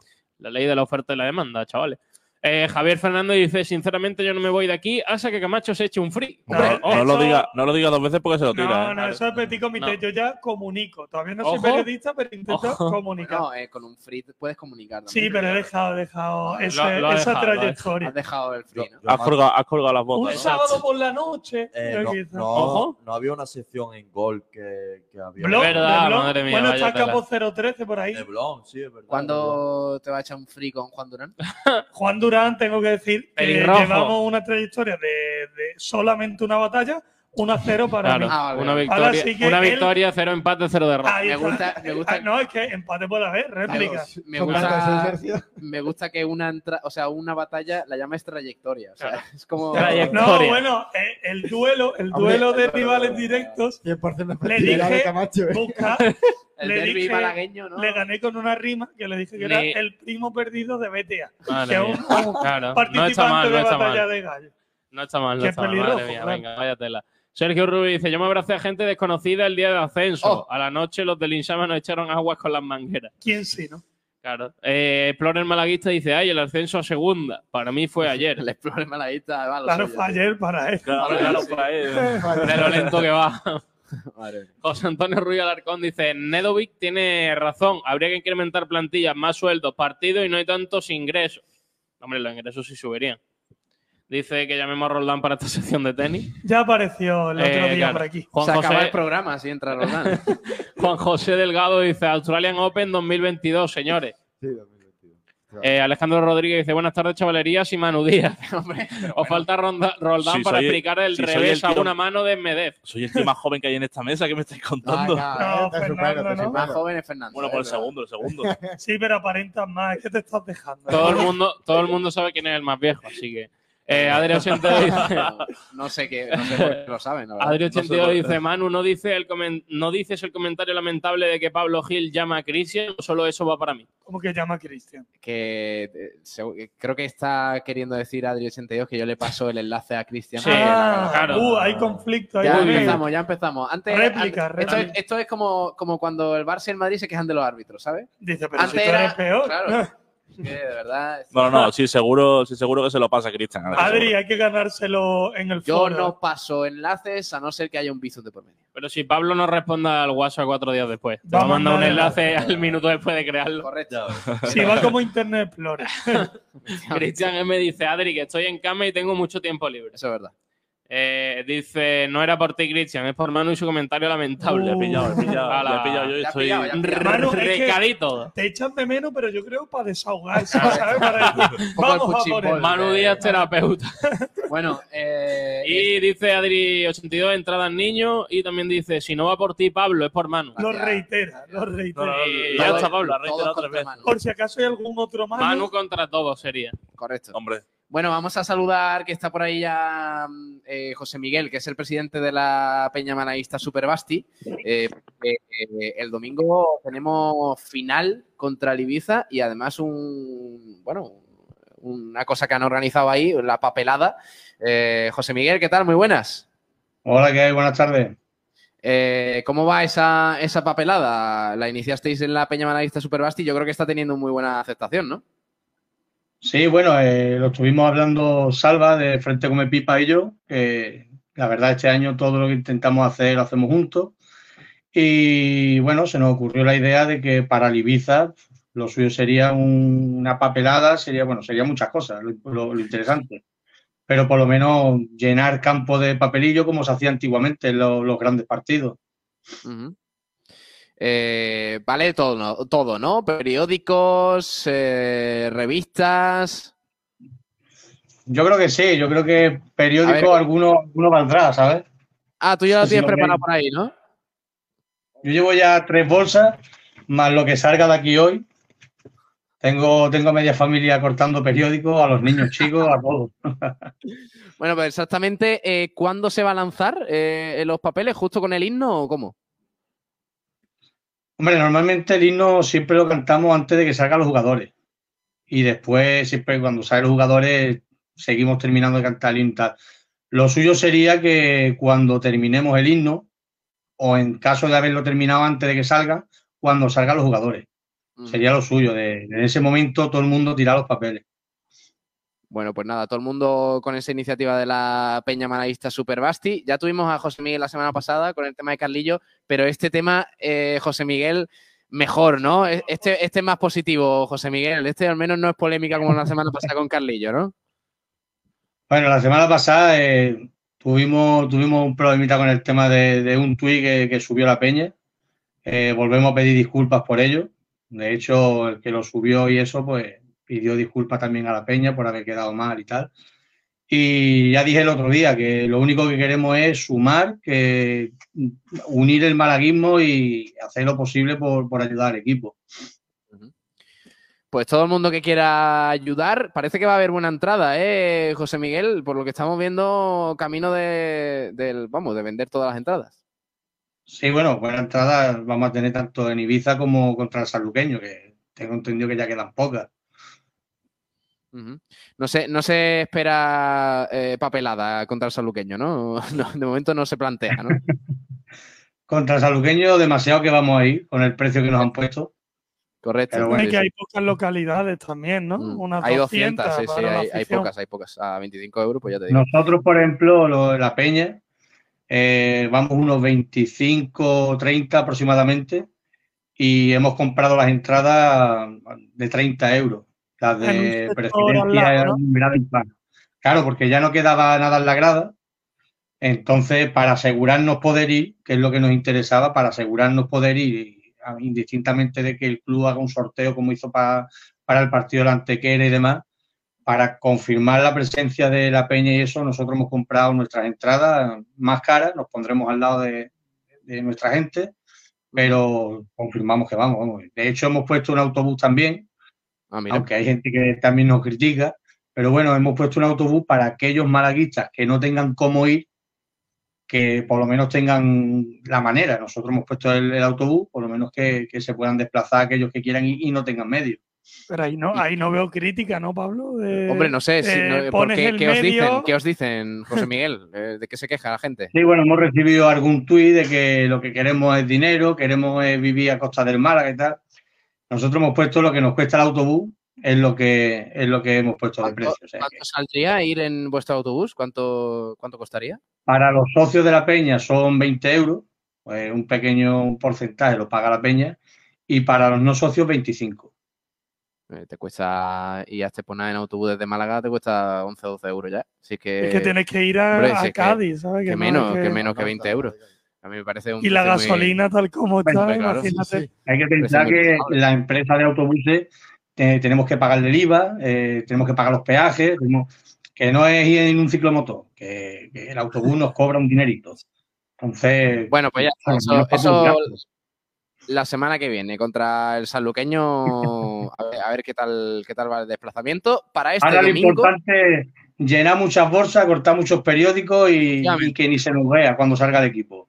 Ahí tiene José Miguel ya a, a toda su familia cortando periódicos del año 2005 eh, para, para la papelada de este domingo que se va a hacer cuando salgan los protagonistas, los, los futbolistas. Así que eh, os animo que, que lo hagáis porque va a haber llenazo. Y eso, lo malo es que Camacho se va a quedar eso todo lleno. Sí, después veremos la imagen de los Va a tener que papelillos, salir pero bueno, yo pienso que todas estas iniciativas siempre, siempre hay que ponerlas, porque eso hace ya el ambiente que, que la Rosaleda sea una caldera, y bueno, pues para ello están las peñas que son los intermediarios entre la afición y el poder hacer estas iniciativas.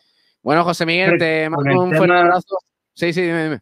Sí, bueno, te quería decir que con el tema de, de la papelada, eh, lo estamos subiendo mucho a redes sociales y la verdad que la gente eh, está dando muchas respuestas y están enchufados ya para el partido contra el Ibiza. Está la gente enchufada y yo creo que desde el minuto cero vamos a estar muy, muy, muy metidos en el partido, que es lo importante.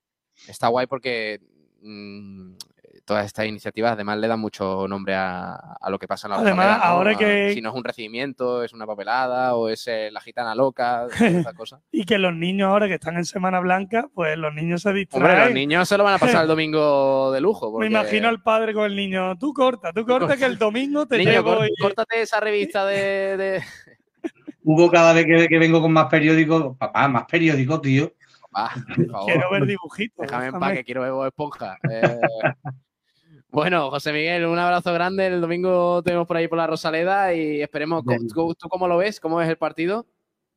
Va a ser un partido complicado, pero sigo pensando que nos quedamos a cuatro del Ibiza. Vamos a recortar seguro. Eso es, eso es. Yo tengo miedo. ¿eh? Si se gana, ya sabes, hay que inventar Mentalidad otra positiva. por ahí, ¿eh? Eh, ya buscaremos porrita- algo para el siguiente partido en casa. Eso no os preocupéis que buscaremos algo.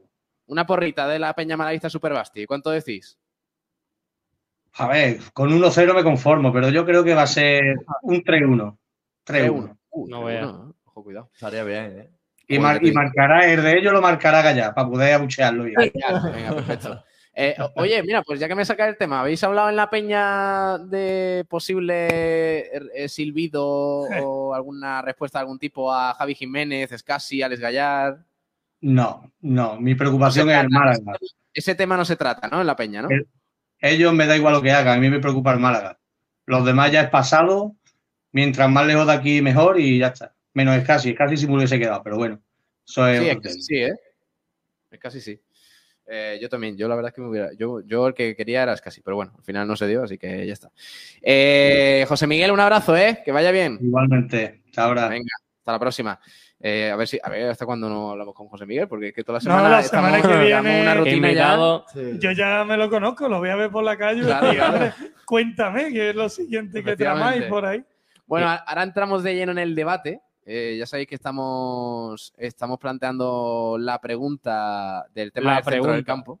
Eh, si creéis que la entrada de, o cuando estén disponibles Ramón, eh, Sangali y Juanpe, si creéis que mm, Pellicer hará algún cambio o si vosotros lo haríais en el centro del campo, porque es verdad que es la zona del, del 11 que el Málaga tiene mejor cubierta. O sea, tiene un centro del campo para mí el mejor de la categoría, si están los futbolistas disponibles. Lo que pasa es que, claro, no, no hemos tenido ninguno en toda la temporada.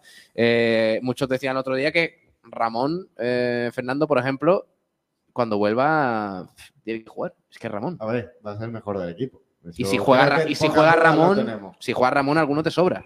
Claro, Ya. ese es el problema. También depende de los contextos de partido, aunque ahora lo debatiremos como hemos dicho, pero por ejemplo Juan para lo mejor para un partido más defensivo o en momento de partido más defensivo cuando lleve el resultado más a favor, por ejemplo.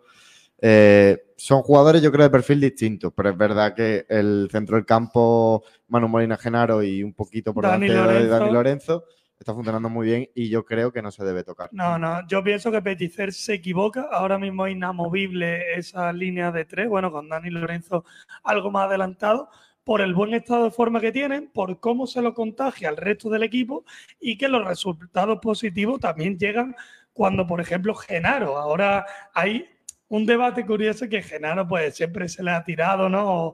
O mucha gente lo- no lo ha querido por la temporada anterior y Genaro para mí creo que está siendo una pieza fundamental y, y de forma consistente en ese pivote defensivo. Ah, es que todo el mundo dice que, Por lo que tanto- Genaro, Manu Molina y Dani Lorenzo. Para mí me- pueden estar todos los jugadores disponibles, que sería un error. No dudo, no dudo Bueno. de la calidad, no dudo de la calidad. Tienes a un tal de Ramón Enríquez. Sí, vale, pero en la dinámica es muy importante. Está esa alta competitiva que muchas veces me recuerda a Sabatel. Y en un estado de forma en la que están estos tres jugadores, para mí sería cargárselos mentalmente y de cara a, a- incluso hasta los playoffs. No, y que al final eh, los jugadores que se han recuperado ahora no tienen el ritmo que tienen los jugadores que están jugando de ti- titulares. Entonces habrá que darles minutos poco a poco, que vayan entrando en la dinámica del equipo y luego ya se verá quién tiene más nivel para entrar desde el inicio. sí que sirve para aumentar la competitividad, está claro. Bendito problema que ojalá Pellicer desde el inicio de temporada, ese sería otro debate, cuál sería el medio del campo a día de hoy si todos hubieran estado a principio de temporada. Pero la cuestión es, pues, los partidos que llevan ya desencadenando Genaro, Manu Molina y Daniel Lorenzo y el buen hacer de ellos Claro, no, en he su no- participación. no he metido en la pregunta a Ferreiro, por ejemplo, que es otro de los fijos. ahora No. mismo También fijo, No. también. Porque los que se van a recuperar no le van a discutir no. mucho. No, el- no, el no, no. Nada, nada. Estamos hablando de los jugadores de centro del campo, porque al final eh, yo creo que, por ejemplo, Sangali sería un pieza por pieza, a lo mejor por. Sí, pero Sangali los partidos que tuvo antes de lesionarse tampoco fueron. No, no estuvo, no estuvo muy fino, pero claro, es que si vuelve Ramón, mm, no pueden estar Genaro y Manu- Molina en el centro del campo también. Pues yo. mm, Es que, sinceramente, si algo funciona, ¿para qué lo va a tocar? yo veo que Ramón, que jugará, pero no le puedes llegar Pellicer y decir, toma, en el 11 inicial. Creo que sería un mensaje preocupante para, no, y tampoco, para el resto tampoco del lo va a hacer campo. ni Pellicer ni el jugador. No, pero un buen revulsivo cuando se recupere sí que puede ser. tiene que entrar paulatinamente, que, que coja confianza, porque también pues, puede tener esa preocupación por la lesión tan duradera que está teniendo el jugador. Entonces, poco a poco que entre y anímicamente pues le suba la moral y jugar pues ciertos minutos. Y poco a poco se va progresando y muestra un nivel decente en su rendimiento deportivo, pues ya Ramón ya sería otro debate que abriríamos a otra altura de temporada. Por ahora, para mí, se quedan los tres jugadores Sí, que es verdad que hemos dicen, dicho. ahora, ahora ampliamos el debate y Sí. escuchamos a los oyentes, pero es verdad que dice la gente que es que Ramón eh, en un 65% de rendimiento tiene que, tiene que estar, pero bueno. Sí, pero ah, cuando ya pueda disputar partidos necesitará por lo menos un mes para ponerse medio en Mm. Luego, condiciones. luego os pregunto y leemos oyentes, porque tenemos aquí ya nuestro siguiente protagonista. Eh, queríamos hablar con alguien del Antequera porque al final es una semana muy importante para el equipo. Partido el próximo domingo contra el Córdoba. El Antequera viene de dos victorias consecutivas. Está a cinco puntos del playoff. Todavía hay vida y con la permanencia más que encarrilada. Y hoy tenemos con nosotros a, a uno de los fichajes de invierno, que es eh, Luismi Gutiérrez. Hola Luismi, ¿qué tal? Muy buenas. Eh, ¿Qué tal? ¿Cómo estás? Muy bien, muy bien. Deseando de que, de que llegue el domingo con muchas ganas para, para el partido tan difícil que nos espera, pero con, mucha, con muchas ganas. Eh, partido muy bonito contra el Córdoba, eh, que vamos a vivir aquí en directo en Sport Radio también, así que os animo a todos que, que lo sigáis con, con nosotros. Eh, Luismi, ¿qué tal? ¿Cómo estáis viviendo este, este momento de la temporada? Porque parecía que el comienzo de año no estaba siendo bueno para el equipo, tú llegaste a principios de, de enero, eh, pero estas dos victorias revitalizan un poco al Antequera, ¿no? Sí, es verdad que creo que los resultados no se estaban dando como, como queríamos, pero sí es verdad que, que estábamos demostrando pues, que el equipo seguía con la, con la misma identidad que, que había demostrado en la primera vuelta. Es verdad que no estábamos teniendo esa fortuna pues, de, cara, de cara a gol, el equipo genera, genera muchas ocasiones y no se estaban materializando. Y atrás, pues defensivamente, pues estábamos concediendo eh, muchos goles eh, con muy pocas acciones y, y eso pues nos estaba penalizando. Pero es verdad que estas victorias pues ahora pues nos no, nos avivan un poco más la, la ilusión que, que tiene el equipo y, y las ganas de seguir peleando pues por algo, por algo bonito, por algo histórico, de, de intentar pues seguir mirando hacia arriba. O sea, se habla de eso, ¿no? Se habla de playoff, a pesar de que nosotros decimos aquí, eh, evidentemente, que no sé, ahora, qué opinas tú, si, si estás de acuerdo con esta afirmación, que posiblemente el Antequera sea el equipo revelación de la categoría, de los dos grupos, por lo que está haciendo y por lo que nos está permitiendo soñar con el playoff y demás. Pero se habla en el vestuario de playoff, está a cinco puntos, yo creo que la permanencia ya está encarriladísima. ¿Se habla de eso o no? Bueno, eh, se habla, al final se, se habla de todo porque te ves en una situación privilegiada, eh, como, tú, como tú dices, pues creo que el Antequera pues lleva año y medio eh, haciendo las cosas muy bien, eh, construyendo una base súper buena y, y creo que, que lo está demostrando. Entonces, el seguir ahí, ahí mirando hacia arriba y con, con el objetivo prácticamente pues materializado, pues, pues te, dan, te dan ganas de, soñar y de mirar hacia arriba, claro. Ujú. Eh, tú llegaste en enero, fuiste de, los primeros fichajes de, invierno, eh, después de que el, Antequera pues, se hubiera obligado también a hacer un poco de, bueno, un cambio de proyecto, ¿no? Lo- Los, jugadores que se fueron, Loren Burón y demás, pero la verdad es que los fichajes os había adaptado muy bien. Tú además eres muy importante ahora mismo para Javi Medina, estás en un buen momento, ¿no? Pues sí, eh, creo que, que pues, me está dando la confianza eh, que, que cualquier futbolista necesita. Eh, nosotros pues, pues venimos a, a aportar nuestro granito, nuestro granito de arena, a, a suplir las bajas que, que han sido importantes, pero bueno, creo que el equipo se ha reforzado muy bien también y, y ojalá y seguir disfrutando pues, de esta categoría que, que es súper bonita y de aprovechar pues, la oportunidad. En mi caso, pues seguir trabajando, seguir dándole lo máximo que pueda al equipo para, para que llevarlo a, a lo, más, lo más arriba posible y, y poder disfrutar yo también de, de estar en, en una posición mucho más alta. Y este domingo, vamos, partidazo contra el Córdoba en el Maulí. Eh, Luismi, mm, vamos, yo, tampoco es verdad que es quizás apresurarse mucho a, a hablar de cualquier objetivo, pero entiendo que este partido puede ser un punto de inflexión, ¿no? Tanto para lo bueno como para lo malo, porque ganar te acerca mucho y sirve también para dar un golpe sobre la mesa a los equipos de arriba y, y perder quizás te, te deja un poco descolgado, ¿no? De la batalla.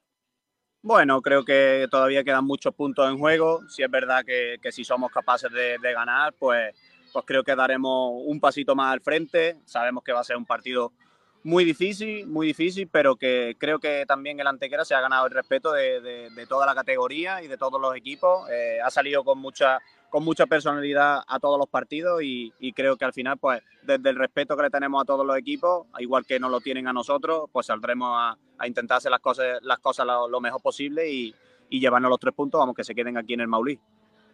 Mm, Para ti va a ser un partido especial. No sé si conoces bien al Córdoba en cuanto a la plantilla actual, pero tú eres cordobés, eh, has estado en el filial, o sea que, que más o menos conoces a este equipo.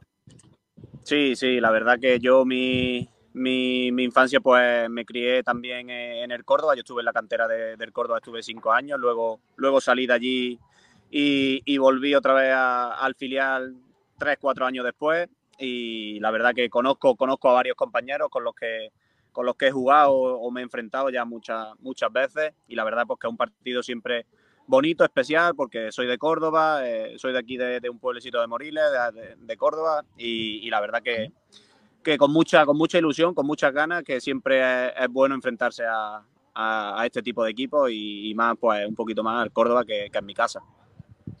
Eh, cambiando un poco de, tercio, el Antequera está viviendo unas semanas muy importantes también en lo extradeportivo, eh, con la llegada del, nuevo propietario, Mike Garlic y demás. Eh, ¿Se ha dirigido el, Mike, Mike Garlic a vosotros, al vestuario, al equipo? ¿Habéis hablado con él? ¿De qué habláis en el vestuario entre los jugadores de- del nuevo proyecto? ¿Cómo, ¿Cómo lo estáis viendo todo este tema? Bueno, nosotros eh, creo que no, nos debemos de mantener al margen de, eso. Creo que el Antequera pues viene haciendo las cosas muy bien eh, en, eh, en lo extradeportivo, fuera de, de como club, está creciendo mucho.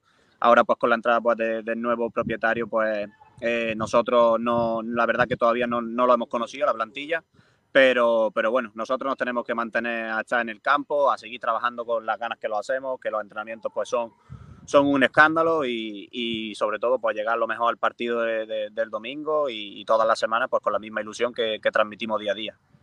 Oye, tú llevas casi dos meses. ¿Quién te ha sorprendido más de- del vestuario? Vamos, ya sea por eh, tema fútbol, por nivel o por cachondo mental, digamos. Bueno, eh, ya conocía ya conocía a varios de, de cuando estuve aquí hace dos temporadas, cuando antes de salir de aquí. Conocí a varios, pero, pero bueno, creo que hay una plantilla muy buena, creo que, que tiene una plantilla con mucha calidad, con mucha personalidad y bueno, dentro del vestuario pues todos vamos, todos vamos a una, hay muy buen ambiente, hay muy buen rollo, no, no hay ningún problema. Y bueno, eh, dentro del campo pues ahora mismo pues no sé, creo que todos están teniendo una, una participación increíble. Pues sí, sí es verdad que cabe señalar pues, que Luis Mirredondo pues, está teniendo un papel funda- fundamental porque lleva 11 goles y, y lo que genera al equipo pues, pues está siendo muy bueno, pero bueno, creo que al final pues todos, cada uno en su, en su posición y en, su, y en sus minutos dentro del campo, creo que están aportando muchísimo al equipo. Oye, eh, sobre el campo, hablando de, de Luismi, ya que, ya que has sacado tú el tema, eh, porque claro, yo me las veo, me las paso un poco complicadas para nombraros cuando narramos vuestros partidos o lo que sea. Eh, por ejemplo, imagínate, Nacho Pais, ¿cómo os llama a cada uno? ¿A los dos Luismi? ¿O a alguno uno Gutiérrez? Es que- o... No, no, Luis, Luis, eh, no sé, Luis, Lucho, le, eh, Luismi, o sea, es verdad que cada vez que lleva uno a pelota, pues como, como sabemos el nombre, pues lo, nombramos, lo nombramos rápido. O sea, yo, yo a Luismi también lo llamo Luismi. O sea, no, no hay, no hay confusión tampoco. O sea, cada vez que uno lleva la pelota o intenta estar cerca de la jugada, eh, se le llama por su nombre y no, no hay confusión.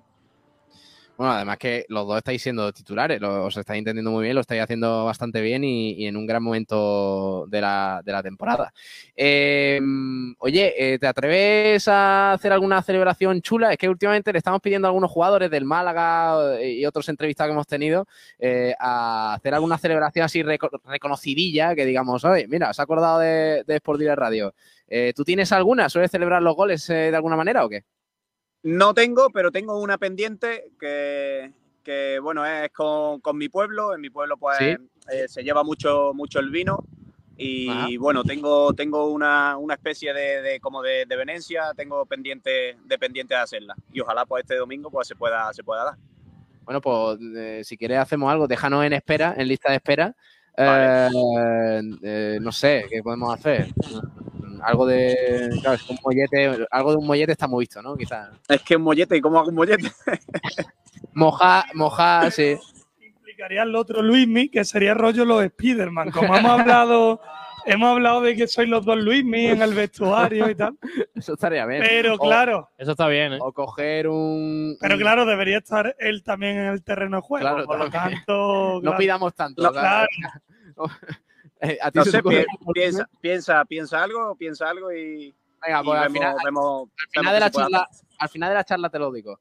Eh, que yo creo que nos está yendo bien, le estamos dando suerte a los chavales, ¿eh? porque eh, lo hicimos con Roberto del Málaga, que marcó también la, bueno, la- el gol de la rubia no Buena media, pero eh, pero marcó, bueno, marcó. Más o menos funcionó, funcionó la cosa. Así que el domingo esperemos también, aunque sea el vino, pero que. Correcto. Ojalá que sí, ojalá que sí. Luismi, eh, hablando de, de otros temas, porque también queríamos hablar contigo, aparte de, de por el Antequera, tú, tú has estado en las últimas temporadas en el Vélez, has jugado este comienzo de temporada en el equipo de la Sarquía, que ahora mismo está en una situación crítica. El otro día, bueno, sacó un punto en segunda RFF, pero la realidad es que es uno de los candidatos al descenso por, por todo lo que ha pasado, por el tema de los impagos, por todos los jugadores que se han ido. Eh, nos, nos gustaría hablar contigo también de este tema porque tú lo has vivido desde dentro, lo que pasó desde el verano en la formación de un proyecto que, que apuntaba alto y que se ha desplomado por la irresponsabilidad de, de los propietarios, ¿no? Sí, eh, es verdad, pues que jamás no, los que estuvimos allí ya el año pasado, vamos, los compañeros que ya habían estado eh, dos años más allí, pues nunca, nunca había, había pasado eh, el problema de impago allí. Creo que al final pues, es una cosa que es súper impo- importante pa- para nosotros porque es de lo vivimos como una persona normal y corriente, o sea, no ganamos, un- no ganamos una cantidad excesiva de que, entonces pues creo que los sueldos que hay eh, en las categorías, pues bueno, están acordes de lo que de lo que se paga normalmente en otro trabajo, pero jamás nos íbamos a pensar de que, de que eso iba eso iba a ocurrir. O sea, allí se había se había cobrado siempre el día uno, eh, estaba era lo principal, el club lo transmitía lo transmitía siempre, pero bueno, es verdad pues que en verano eh, eh, pasaron un par de meses y empezamos a tener a tener los primeros problemas. Es verdad que se fueron solucionando durante un par de meses hasta que ya pues no- nos dijeron que, que los inversores que había habían, habían salido y que estaban intentando de trabajar lo máximo posible para, para encontrar nuevos, nuevos inversores. Creo que están en una situación pues muy, muy, muy difícil porque no es nada fácil eh, lo, que, lo que los chavales están haciendo, no es nada, no es nada fácil. Creo que sacar dos puntos con jugadores que, que no, no saben lo que es jugar en una, en una tercera división o en una que vienen jugando en la tercera andaluza de, de, de- de- juveniles y de senior. O sea, creo que, que tiene muchísimo mérito por los chavales que están intentando dejarse la vida, pero es verdad pues que, creo que va a ser muy difícil salvar la categoría si no encuentran un remedio pronto. Y es verdad pues que, que creo que también pues va a ser difícil porque había, había bastante deuda, creo ya. No hemos podido hablar con nadie del club estos meses porque, bueno, hay bastante hermetismo en todo esto, no, no están queriendo dar un poco más allá del comunicado ese que lanzaron hace un mes por ahí. Eh, pero ¿cómo fue ese momento para los jugadores que estabais dentro en el que, claro, porque en verano se forma un proyecto, como digo, ambicioso, con jugadores interesantes, con muchos fichajes que se anuncian en cuestión de pocos días, hasta el momento o el día en que desde dentro del vestuario veis, oye, aquí la cosa no está funcionando como debería. Mm, ¿Qué- ¿En qué punto estabais? ¿Qué, qué hablabais los jugadores para decir, oye, quizás no deberíamos plantear irnos porque la situación no avanza? No, no eh, nosotros creíamos que, que se iba a solucionar porque es verdad que nosotros pues los vimos a ellos, a- al final hay dos caras visibles allí, el presidente y el director deportivo y, y es verdad que nosotros pues los veíamos también como que, que estaban teniendo, o sea, que lo estaban pasando mal de verdad, que ellos lo que querían era ayudar al equipo lo máximo posible y que yo creo que es lo que siguen intentando. Es verdad, porque yo creo que ellos solos no pueden sostener eh, la, la- la cantidad de dinero pues que habían depositado o habían invertido en, en hacer el equipo. Entonces, pues, ¿qué pasa? Pues que nosotros también pues somos, somos personas y lo que queremos es no, no, no pasarlo mal, no, no estar en situaciones eh, malas económicamente y, viviendo, o sea, por encima de, de la- de las posibilidades de, uno. Al final está en un sitio también como Torre del Mar o como Vélez, que, está en la costa, que los alquileres pues son altos, el vivir pues es caro, eh, entonces no te queda más remedio que plantearte pues intentar salir de allí. Y muchos intentaron salir lo más, lo más tarde posible porque pensaban que se iba a solucionar el tema y no se, no se ha llegado a solucionar. A mí yo pues tuve también la suerte pues de que Antequera pues se puso en contacto conmigo, que quería que, que regresara y, pues quizás tuve más, más suerte que algunos compañeros que, que no han tenido la suerte pues de llegar a un primera red, pero sí es verdad que han conseguido pues también un equipo de, de interesante, de interesante posición en, en la segunda red. Pero, pero se, se vivía mal. Al final, cuando van pasando los meses y sigues viendo que te están engañando o que no que te engañen, que, que te prometan que se va a solucionar todo pronto y no sea así, pues al final se, se, se pasa mal y dentro del terreno de juego se refleja mucho. Se refleja porque no, no salen las cosas como uno quiere. ¿Has podido hablar con alguno de, de tus compañeros que han abandonado también el Vélez? Eh, supongo que, que, como dices, Sí. estaban en una situación similar que tú, ¿no? Claro, claro. O sea, todos, todos los que hemos salido, pues al final, pues al final tenemos mucho contacto. Es verdad que creo que este año, si, si el club no, no hubiese tenido el problema que, que está teniendo, creo que eh, la- el Vélez sería serio candidato a, a pelear entre las tres, cuatro primeras posiciones. Porque es que el equipo, eh, o sea, el vestuario que se había creado era espectacular.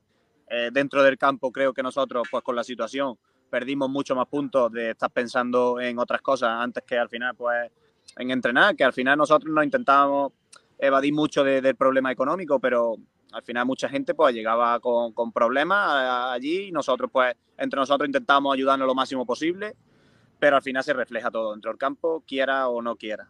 O sea, ya, ya me ha pasado otras veces en otro vestuario y, y es que por mucho que intente intentar evadir los problemas económicos o cualquier problema, como, como tenga algún problema, se, se refleja dentro del campo. Y así pues nos pasó que, que no estábamos sacando los, los partidos y los entrenamientos no eran los buenos que queríamos que fuesen. Mm. Aún así, ojo, que, al principio de temporada, bueno, en- después de 10 jornadas así, estabais en puesto de playoff y eso. O sea que el, el- el hecho de que ahora mismo el Vélez no esté en descenso fue por el buen arranque de temporada que, que tuvisteis. Totalmente, por eso te digo que, que creo que se, se- ahora mismo se estaría, si, si no hubiesen salido, a lo mejor yo pues sí es verdad que a lo mejor hubiese intentado salir porque quería aprovechar la oportunidad de estar en, en primera red, de, de aprovechar pues la, la categoría, de que al final pues tengo 28 años y, creía que era el momento de dar ese saltito también, de que yo pues, obviamente quiero intentar llegar lo más, lo más arriba posible, pero creo que si se hubiese mantenido toda la base o todo el equipo prácticamente entero sin, sin, sin que hubiese ningún problema de, de- que no fuese de, campo, creo que el Vélez estaría, estaría bien metido en, en. Bueno, mucha suerte a los amigos de Vélez que lo están pasando realmente mal. Un club histórico de Málaga como, como es el Vélez y que, bueno, veremos en qué, cómo termina la, temporada para ellos. Eh, oye, también estuviste en el filial del Málaga unos cuantos años. ¿Qué tal la experiencia? Pues imagínate, o sea, como cualquier chaval que, que sale de, su casa y, la primera vez pues, que salgo de mi casa, pues firmo en el, en el filial del Málaga, eh, en un filial pues que creo que prácticamente todo el mundo recordará por aquel ascenso que vivimos a segunda vez, por los años pues que, que creo que tantos futbolistas buenos hay ahora mismo jugando en- tanto en primera división como en segunda, como en, en- en esta primera red, tanto en el Córdoba, por ejemplo, pues este domingo pues me voy a enfrentar a, a Iván Rodríguez y a Kuki Salazar, que los tuve conmigo de compañeros. Y bueno, pues un momento muy bonito en mi carrera, también agridulce, porque, pues bueno, eh, tuve, tuve dos lesiones de, de cruzado, pero bueno, eh, son cosas que al final pues, pues pasan, y, pero me, una, una experiencia inolvidable, porque viví en, un, en, una, en una cantera y estar cuatro años como yo estuve, pues, pues muy bonito. Eh, supongo que también cuando vengas a la Rosaleda eh, será un partido bonito, ¿no? Para ti. Sí, claro. Joder, imagínate. Estaba deseando también de que, de que pudiera, de que pudiera ir, de que no, no había mirado, o sea, había visto que se había jugado, pero no, no estaba pendiente tampoco si, si el Antequera tenía que volver a jugar allí. Y cuando vi que, que- que la penúltima jornada tocaba allí, pues, pues la verdad que es un momento también pues que tendré muchas ganas de, intentar de, de demostrar, de, de jugar, de, de volver, que, que jugué también pues un playoff de ascenso allí con, con el Málaga, contra el Castellón, jugamos allí en la Rosaleda y, y bueno, pisar el estadio de la Rosaleda pues va a ser un momento pues inolvidable. ¿Qué- ¿Cómo ves al Málaga? ¿Crees que va a conseguir el objetivo o cómo lo ves? Hombre, eh, está, está peleando duro, está igual que el Córdoba ahora mismo. Creo que el Ibiza y el, y el Castellón todavía no han enfrentado al Málaga. Lo poco que he visto, eh, creo que tienen mucha, mucha capacidad para, para al final conseguir el objetivo. Creo que ahora mismo pues, están un poco distanciados y, y es verdad porque van a tener que, que mantener ellos el ritmo y, y esperar que Ibiza eh, o Castellón en este caso eh, pinche y, aprovecharlo. Pero es verdad que creo que va a ser un rival muy, muy difícil de batir en un playoff. Bueno, veremos qué, qué pasa con el Málaga. Ahora mismo está en una buena dinámica. Yo creo que en el mejor momento de la temporada. Y, y el Antequera que lleva dos victorias consecutivas. Que este domingo se enfrenta al Córdoba a las 8 en el Maulí. Y que tiene un partido fundamental para seguir soñando en una temporada que ya de por sí está siendo impresionante. No sé, mm, ¿qué le podemos decir a Luismi? Quizás así, mojando un poquito de, de pan, de pan en aceite. Venga. quizás. Venga, Así. vale, perfecto. Algo así. vino que Primero ya el- lo tiene no, hombre, claro, primero el vino. No, el vino primero. acompañado. Viene, viene bien acompañado, un mollete, un mollete de- con aceite y una copita de vino. Hombre, eso ya para acostarte luego. Cada O sea, jugador tiene su truco, ¿eh? Claro. Está el lomo en manteca, pues él. ¿Cómo molaría que marcara dos goles al Córdoba y que hiciera uno cada Buah, uno? eso, eso sería espectacular ya. eso sería increíble. Bueno, Luis, te agradezco un montón que hayas estado con nosotros. Mucha suerte este domingo, que lo vamos a seguir de cerca y, y que vaya genial. Luis Mi Gutiérrez, un abrazo. Muchísimas gracias a vosotros. Un abrazo. Gracias, grande Luis Mi Gutiérrez, aquí en Sport Direct Radio, charlando con nosotros antes de ese partido contra el Córdoba, que va a ser muy importante. ¿eh? Yo creo que, que un punto de inflexión para el Antequera de ver hasta dónde puede llegar, ¿no? Porque- Sí, porque como bien ha dicho Luismi, ya con el objetivo prácticamente hecho, el Antequera ha hecho los deberes. Es más, yo creo que nadie se esperaba que a estas alturas de la temporada el Antequera estuviera en la sexta Es posición. que eso te lo dicen antes de que empiece la temporada y no te lo crees. Por eso es el equipo ves. revelación prácticamente de la categoría.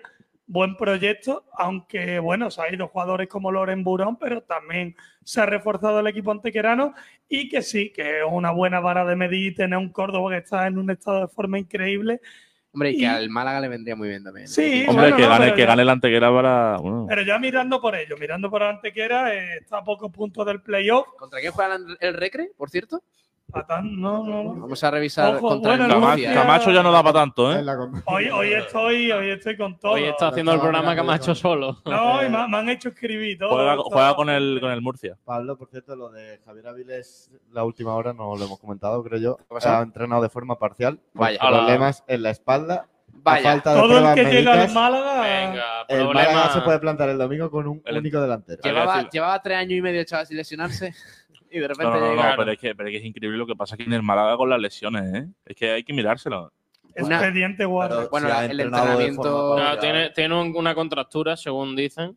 una dorsolumbalgia con, Con contractura, contractura, no veas. intercostal y queda pendiente de pruebas médicas. Sí, y recordamos que El- Roberto está descartado, así que problema serio, ¿eh? Porque nos Se mantiene al margen Roberto Bueno, por el pues edema. De 9 y ya está.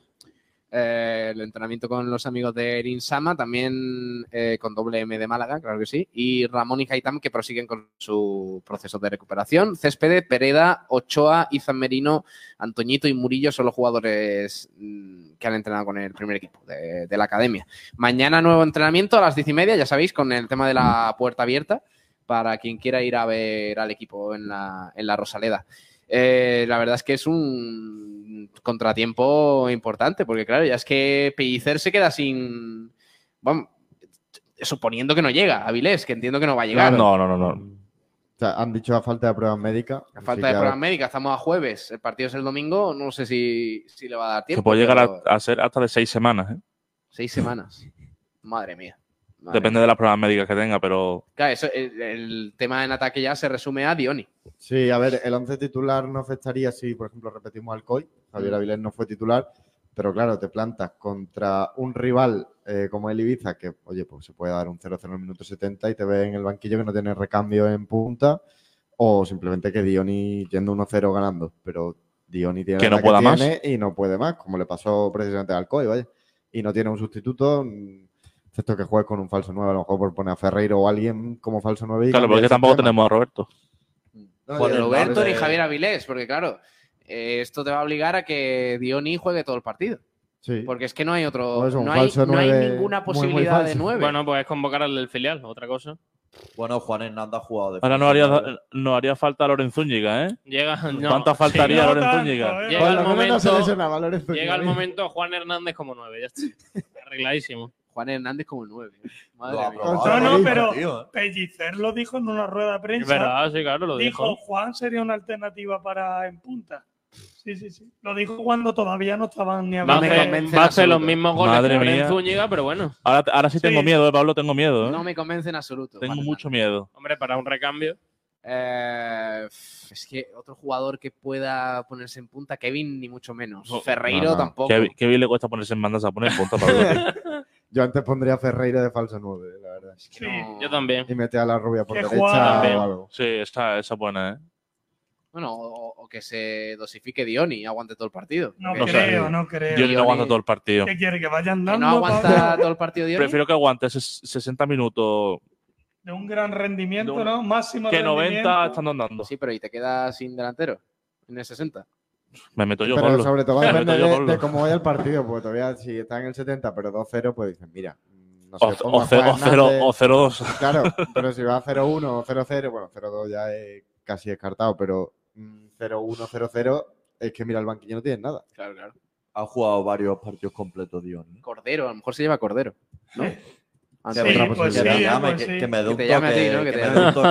No, pero Antoñito Cordero está marcando muchos goles. Sí, sí, Sí, nueve sí, sí, goles puede ser también una, una- puede ser una lo alternativa. malo, lo Pues malo sí. es que le quitas al filial a su principal baza porque el filial juega el domingo a las 12 contra el Juventud de Torremolinos. Pero, que pero hay que mirar por el primer equipo antes el claro, hay filial. que mirar por el Eso primer claro, equipo. claro. Pero al filial te lo cargas para ese partido. De todas Hombre, formas, Cordero Pero para que el es o te, o te cargas al filial o te cargas al primer equipo. Bueno, a ver, depende. Pero sí, Cordero debería ir con el primer equipo esta vez. Ay, habrá que ver quién se lleva más pellicer, ¿eh? porque a lo mejor no descarto que incluso convoque a Ochoa y quitarle a Cordero y a Ochoa al filial ahora mismo para jugar en Torremolinos eh, contra el líder eh, es una baza muy importante para el equipo de Funes. Pero bueno, como habéis dicho ya, el filial es lo que menos importa en una semana en la que el Málaga tiene tanto lesionado. Pero bueno, así está la cosa. La última hora del Málaga con los amigos de Insama, lesionado Javier Avilés.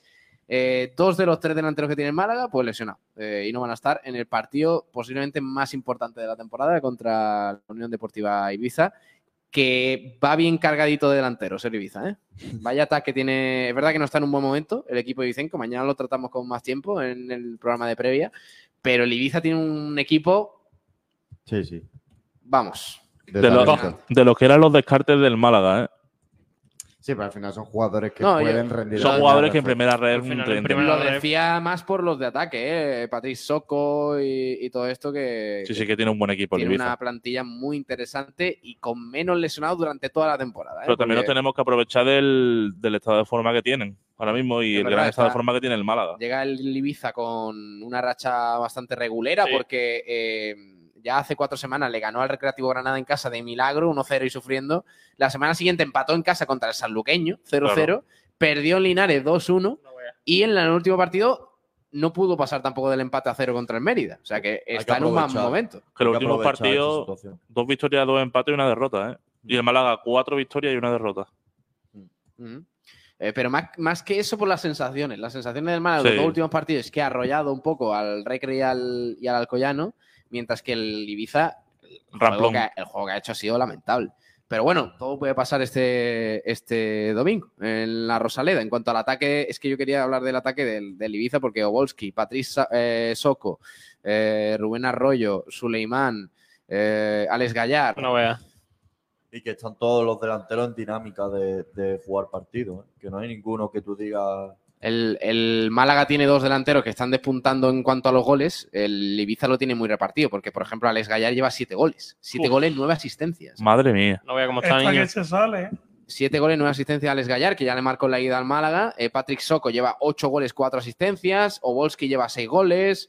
En fin, que tiene una anotación muy repartida. También Eugeni, cuatro goles, pero es verdad que Eugeni se va a perder el partido. Así que por ahí baja importante para, para el Ibiza. Eh, en el entrenamiento no tenemos más novedades, ¿no? Porque estaba Ramón, Haitam siguen eh, con sus procesos de recuperación, Roberto al margen y lo de Roberto vamos a ver, ¿eh? Porque Pinta feo, ¿eh? mm, es una es típica lesión puñetera que no es grave, pero que te tiene ahí al Un me- un margen, mesecito. al margen durante unas cuantas semanas y veremos si para el próximo partido al menos en la visita a Sanlúcar puede jugar algo, porque el Málaga es que lo necesita eh, como el comer, aunque es verdad que en el último partido contra el Alcoyano no se le echó de menos, podríamos decir. Sí. No, porque cumplieron, cumplió la segunda línea, digamos, con Dani Lorenzo y demás, que hicieron un gran partido. Entonces, yo creo que En la estos- baja de Roberto no se notó tanto. En estos partidos la segunda línea tiene que dar un paso al frente también. Debido a la falta de delantero. Espe- esperemos que, que para esta semana contra el Ibiza siga igual de bien esa segunda línea, como hemos dicho, aunque es verdad que, que yo creo que es de lo más destacable ahora mismo del Málaga, esa, ese trío ¿no? de, de medio campo con Manu Molina, Genaro y. y Es que es fútbol champán. Esos son, ¿eh? esos son los claves, según vosotros, ¿no? Ahora mismo.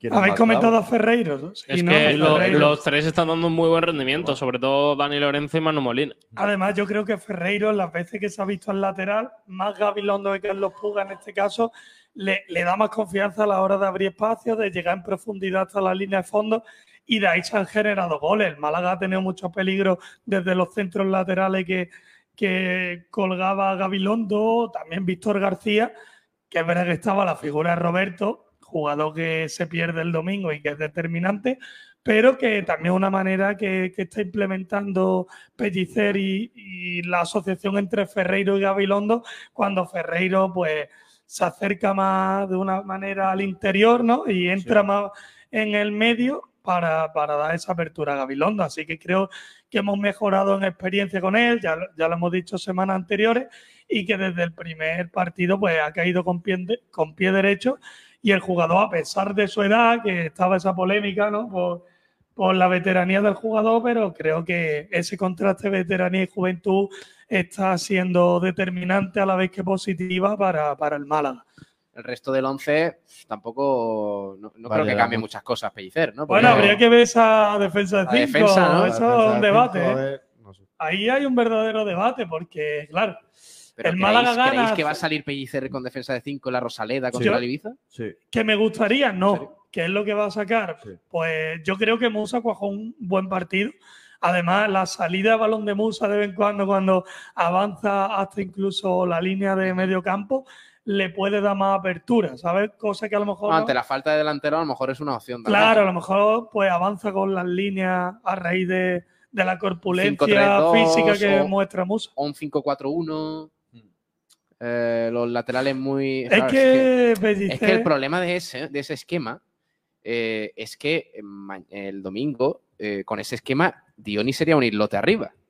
Y Dioni no Sí. puede ser un islote en ningún esquema. Bueno, Dioni va a llegar a recibir balones a Claro, tres pero, tú- cuartos, pero como- si tú juegas con cinco atrás y con cuatro centrocampistas del estilo eh, Manu Molina, Genaro eh, y todos estos que no tienen desborde y que eso, al final el que se va a tener que generar las ocasiones arriba va a ser Dioni. Y vamos a volver a- al Málaga del año pasado con Rubén Castro que no tocaba un balón en todo el partido. Claro. Porque Dioni no es Roberto. Roberto se come la defensa rival, pero es que Dioni al final tiene un ritmo lento y lo que le Es favorece. que ya tiene una edad. Lo que le favorece es participar mucho en el juego de creación también y, y tener opciones de, de marcar directamente. No generarse él sus propias acciones. Entonces, como el Málaga no salga con extremos de alguna manera o, o- o jugadores que tengan un mínimo de desborde, Dioni lo va a tener muy complicado el domingo. Es que Sí. es así. Contra Scassi y la pareja. Pero de bueno, al fin y al cabo, el jugador profesional que tiene, que está en esa posición, y vemos que, vemos que como nueve Dioni tampoco ha, ha cosechado un gran rendimiento. Creo No, yo que, creo que le viene mejor jugar- ser segundo punta. Sí, él, Claro, lo dijo, claro. él lo dijo al principio de temporada, que él, él prefería, por detrás, por detrás él del- prefería caer un poco más al centro del campo, Pero segundo la punta. situación en Claro. cuanto a la disponibilidad de, de las delanteras es la que hay. Por lo tanto, Dioni pues, se va a tener que adaptar.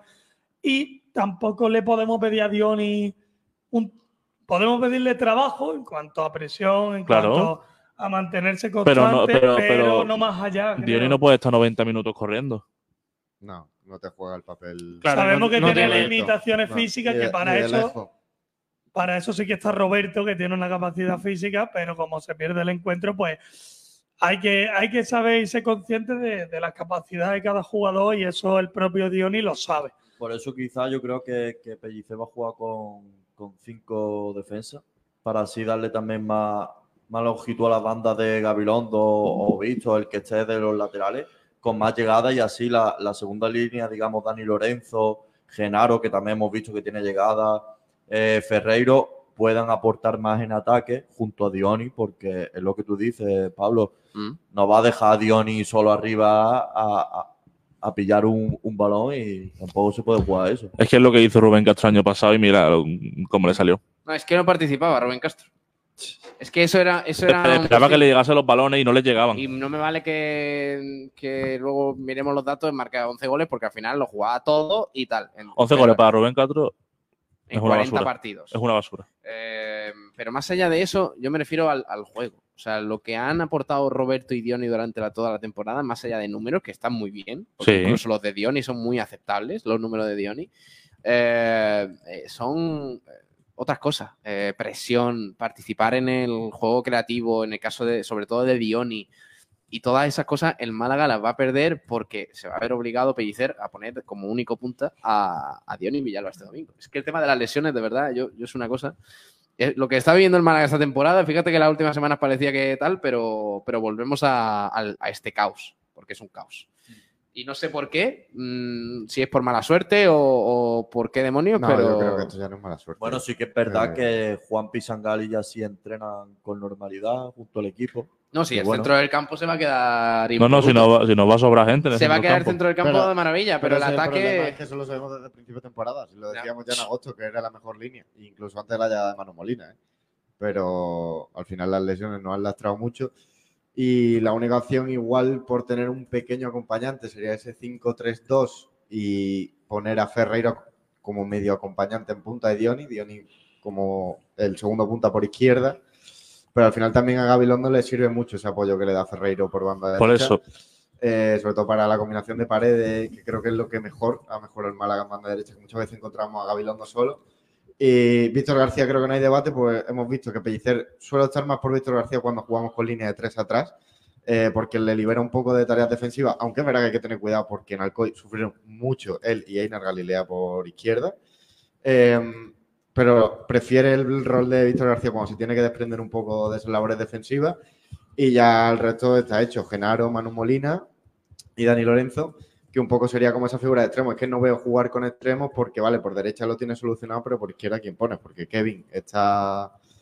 mm, que no está, básicamente. Sí. Bueno, pues no descarto ya que juegue Pellicer. Kevin este domingo, ¿eh? No, sí, con la ausencia ahora. Yo creo que juega Juan antes, ¿no?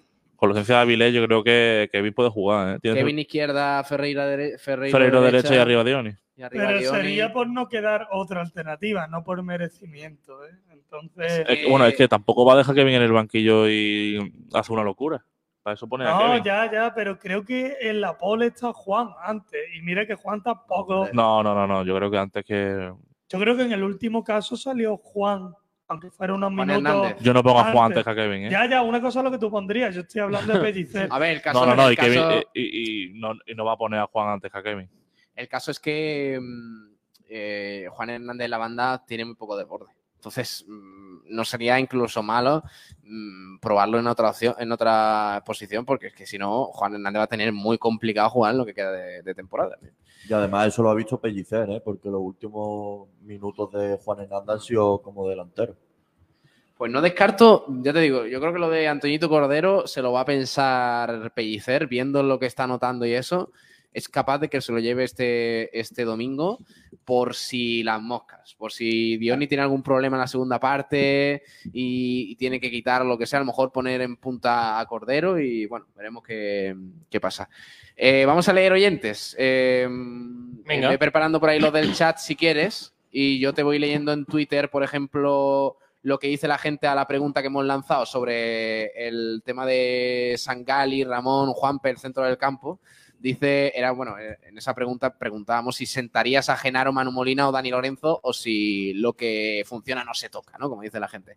Por ejemplo, el Porri dice, Ramón al 100%, qué broma más buena. Madre mía. Cristóbal, ni de broma, dice.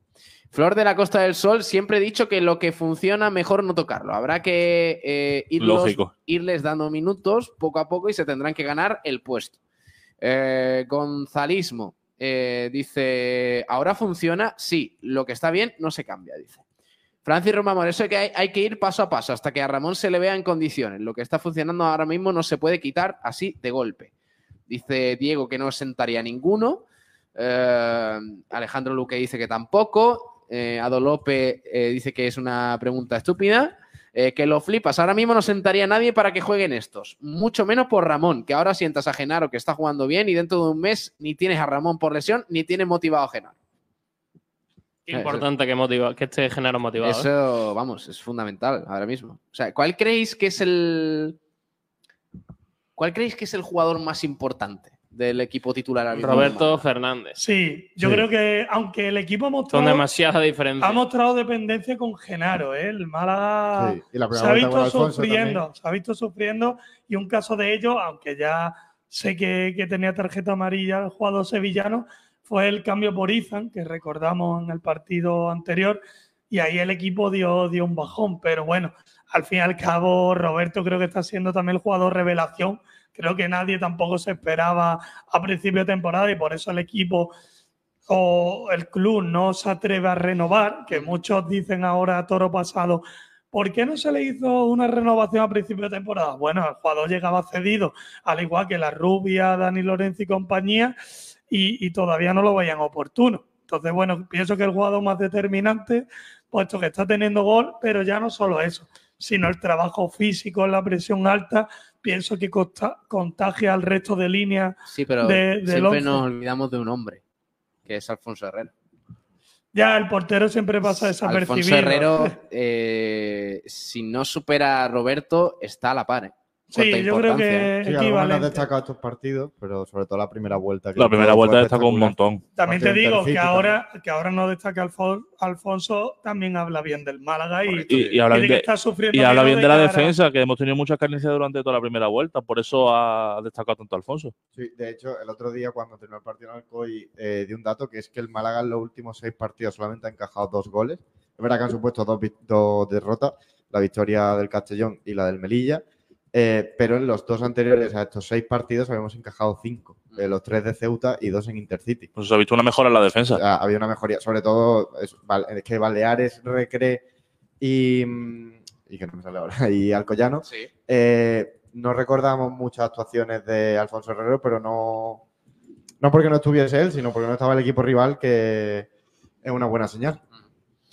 Bueno, la jornada va a estar guapa, ¿eh? porque eh, además eh, la federación está tendiendo últimamente a juntar mucho los partidos el domingo. El domingo a las 12. El domingo a las 12. eh, y el sábado cada, cada vez hay menos. Yo recuerdo al principio de temporada que no sé si había los mismos partidos el sábado que el domingo. Pues este sábado solo hay uno, es el Algeciras Recreativo Granada, el, el sábado a las 4 de la tarde.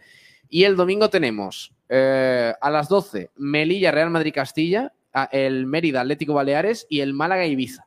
Eso a las 12. A las 4, doble ración con el Linares Atlético Sanluqueño y el Atlético B Alcoyano.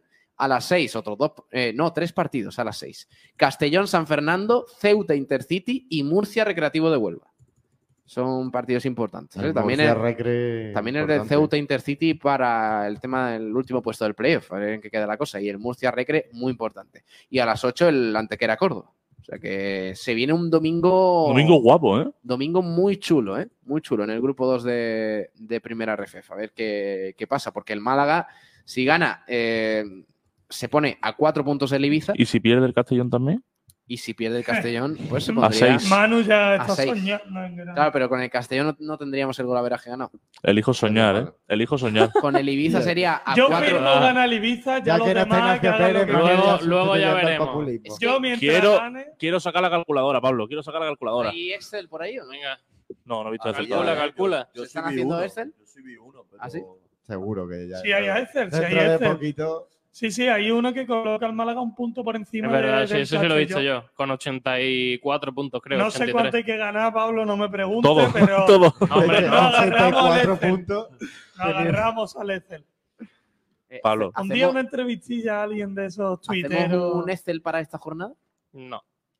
Venga, venga, vamos a vamos a. Lo vamos a Sí. fuera- Pablo, Eh, un momento, Pablo, yo necesito. momento, el último bracket que hicimos de la Copa del Rey, tú ya sabes cómo quedó el único. No Pablo, lo hagáis, por Y favor. fuiste tú, Pablo, el que lo escribió. Pablo, No lo hagáis más. Pablo, yo solo te digo una cosa: Operación Bobby. ¿Bobby? Operación Bobby. ¿Eso qué es? Operación Es que tú no estabas, es que tú no estabas aquí. Hay gente, hay gente más antigua. Operación Bobby. Cuéntame, cuéntame. eh, es que a Juan Durán. La formada de Juan Durán. Que Juan Durán, tío. de Es que Cuéntame, cuéntame. necesito, ne- necesito a Juan Durán. aquí para hacer calculadora, tío. Juan Durán, eh, la temporada pasada, cuando el Málaga apretó por la permanencia en segunda división, eh, se inventó la operación Bobby. Porque eh, él decía que nos salvábamos y cada vez que hablaba de la salvación, pues ladraba, Claro. básicamente. ¿Qué dice? Él ladraba. Todo el rato. Era, era blanquiazules. Claro, por o sea, eso era ahí Bobby. Se, ahí Claro, se permitía es todo. que era en el No programa era- de Blanquiazul. No era este programa que es serio y es Claro. recto, como lo estábamos viendo hoy. Eh, entonces era Blanquiazules que se permitía todo. Y Juan Durán empezaba el programa ladrando. Entonces era la operación Bobby. que al final no se dio. Bobby, ya sabréis. Bobby está encerrado, pero no descarto volver a sacarlo, ¿eh? Dice José del Monte, vuelta de la operación cierto, Bobby, esto quedan- no es real. Quedan en juego 39 puntos, si no me equivoco. El Málaga tiene 48. Ya se está sumando Sergio. El Excel, sí, sí. El Málaga Vale. podría sumar 87. En ese Excel suma 83. 84. Madre mía. Es decir, el Málaga debería Elijo, ganar todo elijo menos creer, un partido. elijo creer. Elijo creer. Madre mía. ¿Qué pasa, macho? Eh, no, bueno. Yo no, si no me puedes decir por aquí. Nada, bueno. Hoy no está aquí con esto es radio, radio No, un Este programa ya es otra cosa hoy. Para Luismi, un titular. Un titular para Estoy, Luismi. ya he desglosado todo, es que hemos tocado muchos temas. Eh, Luismi, dos puntos comillas.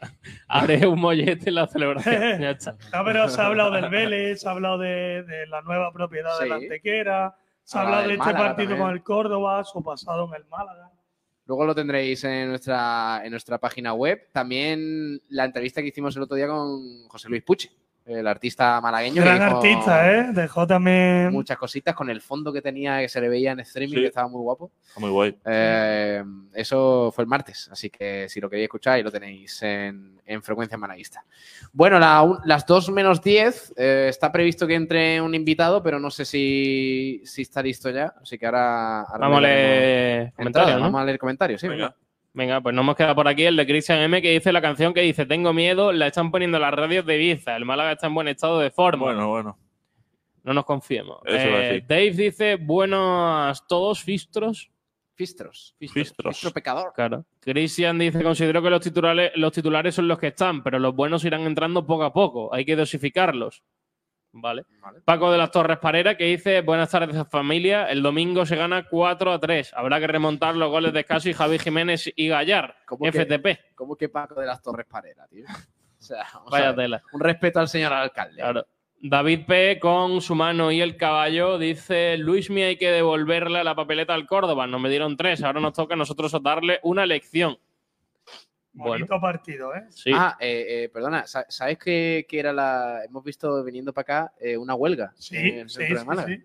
Pues eh, al parecer Cuéntame. son ¿Contra qué era? asalariados del taxi de Málaga Ah. que se, se manifiestan por la creación de unas 160 licencias de, Ah. de eso, de Madre VTC. ¿será? Sí. Por, por lo menos no son tractores. Venga, gracias. No vamos a entrar en esa gracias, polémica. Manu Díaz, gracias. Yo sé que, que tú me la pones votando para que yo entre en polémica, Venga, pero no voy a entrar en polémica. Pablo, Eh, Pablo solo- ha aprendido, ¿eh? Solo hablo de plásticas. Exacto. Eh, Sergio, Francis Romor dice: Dile que haga el amago de escorchar una botellita. No es mala, ¿eh? Ya es tarde. Claro. No, porque claro, si ya le va a dedicar a su pueblo una Un vino celebración lo de vaya a emborrachar. Hombre, vamos a ver. Bueno, una Adri podríamos Ochen- regalar a claro. Luis- a Adri, excelentes. Adri 80 dice que Macho pronuncia bien Mousa. ¿Mousa? Mousa. Oye, ¿qui- ¿quién dijo que era Mousa? ¿Tú? Eh, ¿Tú no, dijiste que era es Mousa. que Mousa? es Cordero, es verdad, Cordero. Te verdad. toca, te ¿Pero toca. por qué dijiste que era Mousa? Mousa. Porque me lo escribieron como, como yo lo dije, Mousa. Mousa. Yo- pero bueno, sí, claro. Mousa. Porque lo ¿Lo puedes de decir, por Musa. favor? Claro. Es que Adri ha dicho Camacho, pero sé que es Cordero. Claro, se ha No, confundido. no, Sí. creo, creo que era ti. Eh, Sí, tú- M dice en vez de muso mejor dar- darle, eh, decirle diarra, más sencillo. Claro. Ya, No, ahí te no. quitas de complicación. Bueno, La verdad que Musa, Musa. Claro. Pero es Moussa. Mousa. Francis Romamos dice, y ahora con solo un delantero para jugar contra el Ibiza, pues yo tengo la solución. Un 4-5-1 con Dioni arriba solo, no nos queda otra. Pues mira. José Belmonte dice, vuelta de la operación Bobby, eso no es real. No, Bobby, Bobby está encerrado, pero no, No, descartó es- sacarlo, En José. la perrera, ¿no? Y Francis Romor dice que es moza diarra. Y se ríe, moza. Moza. Porque dice- Estaría guay. Eh, eh, podríamos llamar a Juan Durán eh, y Y que, decirle Bobby. que Estará haciendo otras únicamente, cosas. que únicamente entre a partir de ahora para ladrar. Vale. Es decir, cada ladrido es, un Estel. Siempre la Ca- ¿eh? cada ladrido es un punto para el Málaga. Dile que se grabe un audio ladrando y lo No. ponemos en el maquinillo. Efectivamente. Eh, bueno, pues ya está, esos son los comentarios de, de la gente. Ahora estaba pensando a lo mejor en La llamar a Kiko García. No, hombre, no. ¿Para qué? ¿Para qué? No, hombre, no. Con lo bien que ha Habla- quedado el programa. Habla del Unicaja, no sé, cosas serias. Ahora aquí, ¿qué? Dice Adri que no se ha confundido, que era para Camacho, que lo dijo malamente y que escuchó Muso y me acuerdo de Cordero. Ah, es verdad, es verdad, no he caído ahí. El Unicaja juega este, este, este sábado, ¿eh? Sí. A las 6 de la tarde en el, en el Carpena. Es Madre que mía. lo, lo estamos pasando por alto. no, es ¿eh? que volvemos Juega a... el equipo, el equipo grande de la ciudad, ¿eh? No, pero sí. hay que ver, hay que ver al equipo también después del Copa. varapalo de las copas. Hombre, la ¿Cómo le verdad, afecta? la verdad que grandes son porque más altos que los del Málaga serán. Correcto. Claro. Eh, eh, no, pero es un partido importante, ¿eh? porque volvemos a las andadas. El Unicaja llevaba, no sé si 17 de, la, de los últimos 18 partidos ganados en Liga Andesa. Gran racha. Y ganar le permitiría empatar momentáneamente en victorias al Real Madrid. Entonces es muy importante seguir la dinámica para también mantener el colchón con el Barcelona y seguir ahí, porque bueno, oye, se, se ha ido a la Copa del Rey, pero quedan dos competiciones gordas, que es la Liga Andesa y la BCL. Va a Cuidado, tener ¿eh? que saber La soportar Cuidadito, ese Me calendario. gusta mucho la BCL, ¿eh? Me Cuidadito. gusta mucho. Cuidadito. Eh, mira, ya, que- ya que Si no hablando- recuerdo mal, el calendario podríamos mirar un poco. Sí, el mes de marzo es bastante exigente. Ya que estamos hablando de, del Unicaja, eh, si fuera el López Nieto, mm, ¿te moverías para coger de nuevo la Final Four de la BCL? ¿O Sí. después, o después de la experiencia del año pasado no lo haríais? Yo la volvería a coger. Manu, eh, Fernando, ¿tú? Yo sí. ¿A coger la, la Final Four de la BCL otra vez? Sí, hombre. ¿Sí? Claro que sí. ¿Cordero? Por supuesto. Os recuerdo que en los dos últimos torneos que hemos acogido nos han echado No, la primera, ¿eh? No pasa nada. Y además, es algo además, positivo para la ciudad. además con malas sensaciones jugando, ¿eh? Yo O creo sea, que, hay que mirar, hay que mirar al equipo, pero también tienes que mirar por la ciudad. Eh, ¿Camacho? Eh, yo creo que mejor Murcia, ¿no? Tampoco está tan lejos. Murcia, además, bonito. Podríamos ir a Murcia Bueno, a eso de bonito ya. Yo me apunto. Bueno, ni bonito Murcia, ni feo, no hay nada. Por cierto, ha sacado una noticia el Málaga sobre el tema de la entrada, Sí. que se abre ya el plazo para apuntarse al sorteo. Uh. Está el enlace eh, desde la propia noticia que ha publicado el Málaga. Precio 19 euros, son 200 Ah, entradas. 19 al final. 19, ¿eh? Es que Es duele, que ¿eh? el euro es de imprimir el ticket. 19, ¿Cómo 19 euros? Pone para asegurar al visitante con un precio único de 19 euros. Eh, de- lo que ya sabíamos, 200 entradas, 50 están reservadas a las peñas. Ah. Y el sorteo realmente es entre 75, eh, porque eh, cada ganador del sorteo opta a tener otra entrada. Ah, ¿Cómo, cómo? Eh, es decir, hay 150 entradas, pero no hay 150 ganadores. Hay 75 Uh. ganadores, que es la mitad, O sea, que cada uno puede tener. porque cada uno, cada ganador va pero a si a lo dos. mejor esos 75 no compran dos, entiendo Claro, que. entiendo A que ver, después ser... Bien, más pero sorteo. tendrá que ser abonado el Sí, eso, acompañante. eso por Vale, supuesto, vale. hay que ser siempre y ya lo sabemos para Bueno, todo pero nunca este está año. mal, nunca No, no, y viene especificado que hay que tener o el carnet malaguista Por- o ser abonado. Por cierto, acaba de sacar el Málaga una noticia en la que comentan que las entradas para el saluqueño Málaga serán a sorteo. Así que. Gracias, Sergio. Ver, Gracias, Sergio. Vale, vale. Sergio, Sergio, estamos hablando de eso, tío. Vale, es que acaba de llegar hace, en ese preciso momento, al Vale. grupo de comunicación del Málaga. Me, Vale, parece pues fatal, lo siento. me parece Es fatal que le- Fernando que, llegó. le, que le cierres el micro, que le cierres el micro a Fernando López Claro. me parece fatal, la verdad. O Venga, sea, ya está, ya no habla más. que no escuche, que no escuche a Fernando, tío. Yo sé que le gusta la Semana Santa, pero tampoco Tápate, para- tápate un poco. Yo llego antes que el grupo de comunicación. Sí, es que claro, claro. Es que Fernando está. En o otro sea, nivel. eh, todo. 50 Es como, las es peñas. como Adri con Pablo, que le manda los enlaces. Efectivamente. O a Eh, a él se sabes. lo manda José María Muñoz directamente. Ah, 50 para las peñas y 75 eh, abonados podrán, por sorteo, Será podrán comprar hasta dos entradas. Será la suya más la de un acompañante que también debe ser abonado. Vale, vale, vale. vale. Un autobús y medio de O sea, que, más de 200, pers- do- 200 personas de Málaga no podrían ir. Es decir, por ejemplo. Sí, comprando Bueno, como Super alrededor. Como Super 30 Basti alrededor. O sea, eso se puede hacer. No te van a poner impedimentos si vas con la camiseta del No, Málaga. no como eh, la polémica que hubo en No Ceuta ni. Melilla. No ejemplo, efectivamente, No, ya, por ejemplo tenemos 225, porque la Peña Superbasti ha especificado que van Ah, 25 bueno, sí, sí. Por ejemplo. Daira también más. No sé. ver, eh, siempre contad que son 19 euros si toca el sorteo más el autobús que podéis acceder a, pa- a partir de la Peña Superbasti y demás. Que yo, de verdad que me queda cuadro y lo ha comentado. eh, que es que hay mucha gente criticando a la Peña diciendo que le están eh, que vaya forma de engañar a la gente con que eh, vender autobuses sin entradas. 25 euros un autobús, es que no es caro. No, pero que lo que critica la gente más que el precio es decir, me estáis vendiendo un autobús a falta de un sorteo que no sé si me va a tocar. Vamos a ver, en ningún momento No, os ha cuando dicho. ya se- Ah, de eso, hecho- eso es lo que le critican. Eso es lo- a- yo es que estuve leyendo algunos comentarios y se está criticando como que están engañando a la gente de decir, eh, no, ¿cómo eh, nos está intentando engañar? Pues nos está intentando vender un desplazamiento sin entrada, cuando la entrada la tendremos que saber ya después a través Bueno, del pero sorteo. es que también ver, está la posibilidad de Nadie está intentando engañar. Por ejemplo, la Peña Superbasti, leyendo el mensaje que publicó para ofrecer el autobús, ponía en mayúsculas sin entrada. Ellos especifican, ya que tú te la quieres jugar, pero a ver, es de cajón que si no tiene entrada Ay, no vaya a pagar el autobús. Lo más seguro es que la afición de sanluqueño tampoco llene el estadio. Es decir, Claro. si cada uno aparte quiere ir por su cuenta y comprarse una Más- entrada en una zona. Si Claro, no, claro. Si no me equivoco, era como medio día del club o día del club en la que los abonados allí del sanluqueño, ¿no? Pero, sí. No tenían que pagar Sí, también Tienen que pagar también. por la entrada. O sea, pero Sanluqueño- Ese día van a ganar dinero. El sanluqueño se ha puesto las pilas, ¿eh? Claro. El sanluqueño Hombre. tiene una barbacoa que pagar ese domingo, ¿eh? Una tapilla de gamba podría quedar Madre mía, aquí, con el pero- sanluqueño. Por niño. eso, pero que ya son críticas por criticar, porque por ejemplo ahora si dos chavales de 17, 18 años que no tienen coche les toca la entrada, Claro. pues ya tienen el autobús. El autobús, además, por 20 euros, ¿qué más quieres? 20, o sea, era 20 euros, nos ha dicho. De 20 euros 25 no socio, socios, 20 20 si eres socio de la Peña. 25 no socios, eh, ida y vuelta. Claro, claro. Hombre, no, te dejan allí. Que Ya no, tú es, vuelves. que no es San 25 Lucas. Por, y- 40 no, no. por 44 euros puedes ir en autobús. Si te toca, si Con te toca.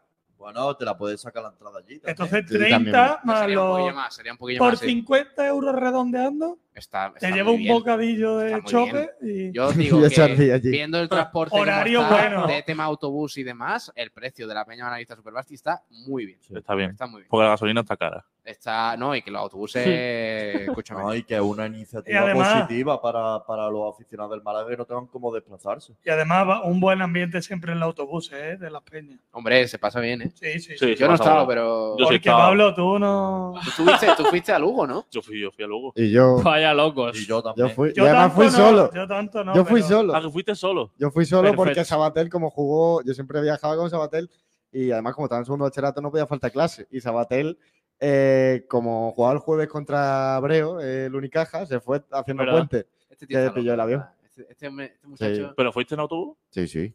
Ah, claro. Entonces fuiste en el mismo autobús a lo mejor y nos No, conocíais. bueno, Yo fui bueno, con fue- Fondo Sur. Claro, yo no, yo fui con Peña de Namiel, creo. Es que éramos siete Creo, autobuses. eh, creo.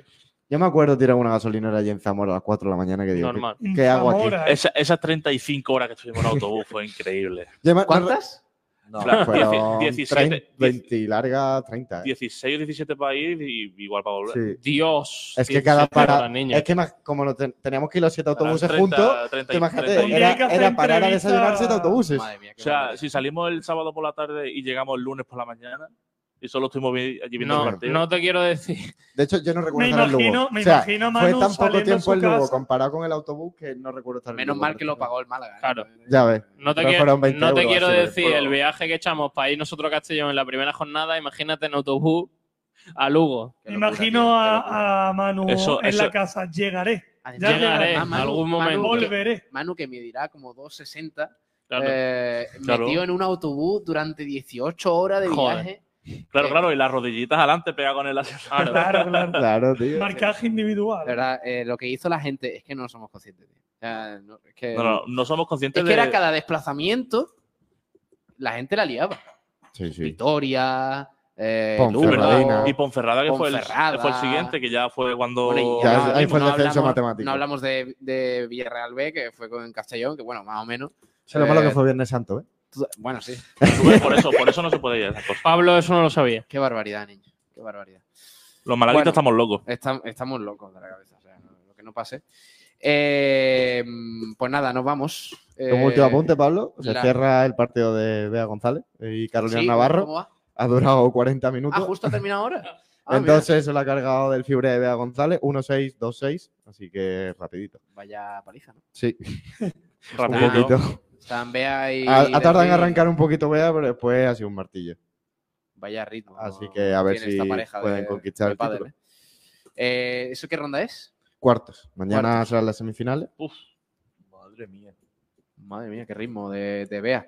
Eh, pues nada, nos vamos. Mañana, porrita. Campito, Campitos, creo, que, Oh. creo que hablará Pellicer. Que Debería, nunca antes de la una. Nunca antes de la- Madre mía, de verdad. ya. este No, tío- no es así. Bueno, depende, ¿eh? a lo mejor antes de la una y media. o- Eh, bueno, entrenamiento a puerta abierta. Entrenamiento diez y media. Y si llega a Pellicer a la 1 y 8, Claro. ¿qué hacemos? Pues Pero eso nunca lo, lo antes. cumple, espera, nunca espera, antes del. espera. El problema sería que llegase a las 12 y 59. O a lo mejor mañana habla desde el césped, Claro. tirando balones a los chavales. Se sienta en el banquillo ya está. Y Y dice, venga, canutazo. poneos por aquí. Y hace un En el- canutazo. En el último entrenamiento puertas de abiertas habló Pellicer, ¿no? Sí. Con un Sí, micrófono. cogió sí, un sí, micro y dijo un par de frases. Con un micrófono, ¿sabes? Al estilo Ignacio Pérez, Madre populista, pero bueno. Sí, vamos a devolver al mala cuando se. Correcto, correcto. Bueno, nos vamos a ir. Vaya Eh, tela. mañana volvemos con toda la previa del fin de semana. Oh, Vamos a repasar horarios, eh, todo lo que Qué bonito, niño. Firma el empate. Este fin de semana va a ser muy emocionante, ¿eh? también para el polideportivo, balonmano, fútbol sala y demás, va a ser impresionante. Para todo, Así para que todo. mañana os esperamos a las 12, luego tenemos Guiricas esta tarde. ¿Cómo? Eh, Bien, ¿no? El resto de la programación lo tenéis aquí en Sport Direct Radio. Así que nos vamos. Eh, hasta mañana. Sergio. Eh, nos vemos, Fernando. Adiós, Adiós. Cordero. Chao, Manu Díaz. Hasta luego, Eh, chicos. Hasta pronto. Hasta mañana. Hasta mañana mismo, ¿no? mañana. Adiós a todos. Hasta mañana aquí en Frecuencia Malaguista. Adiós.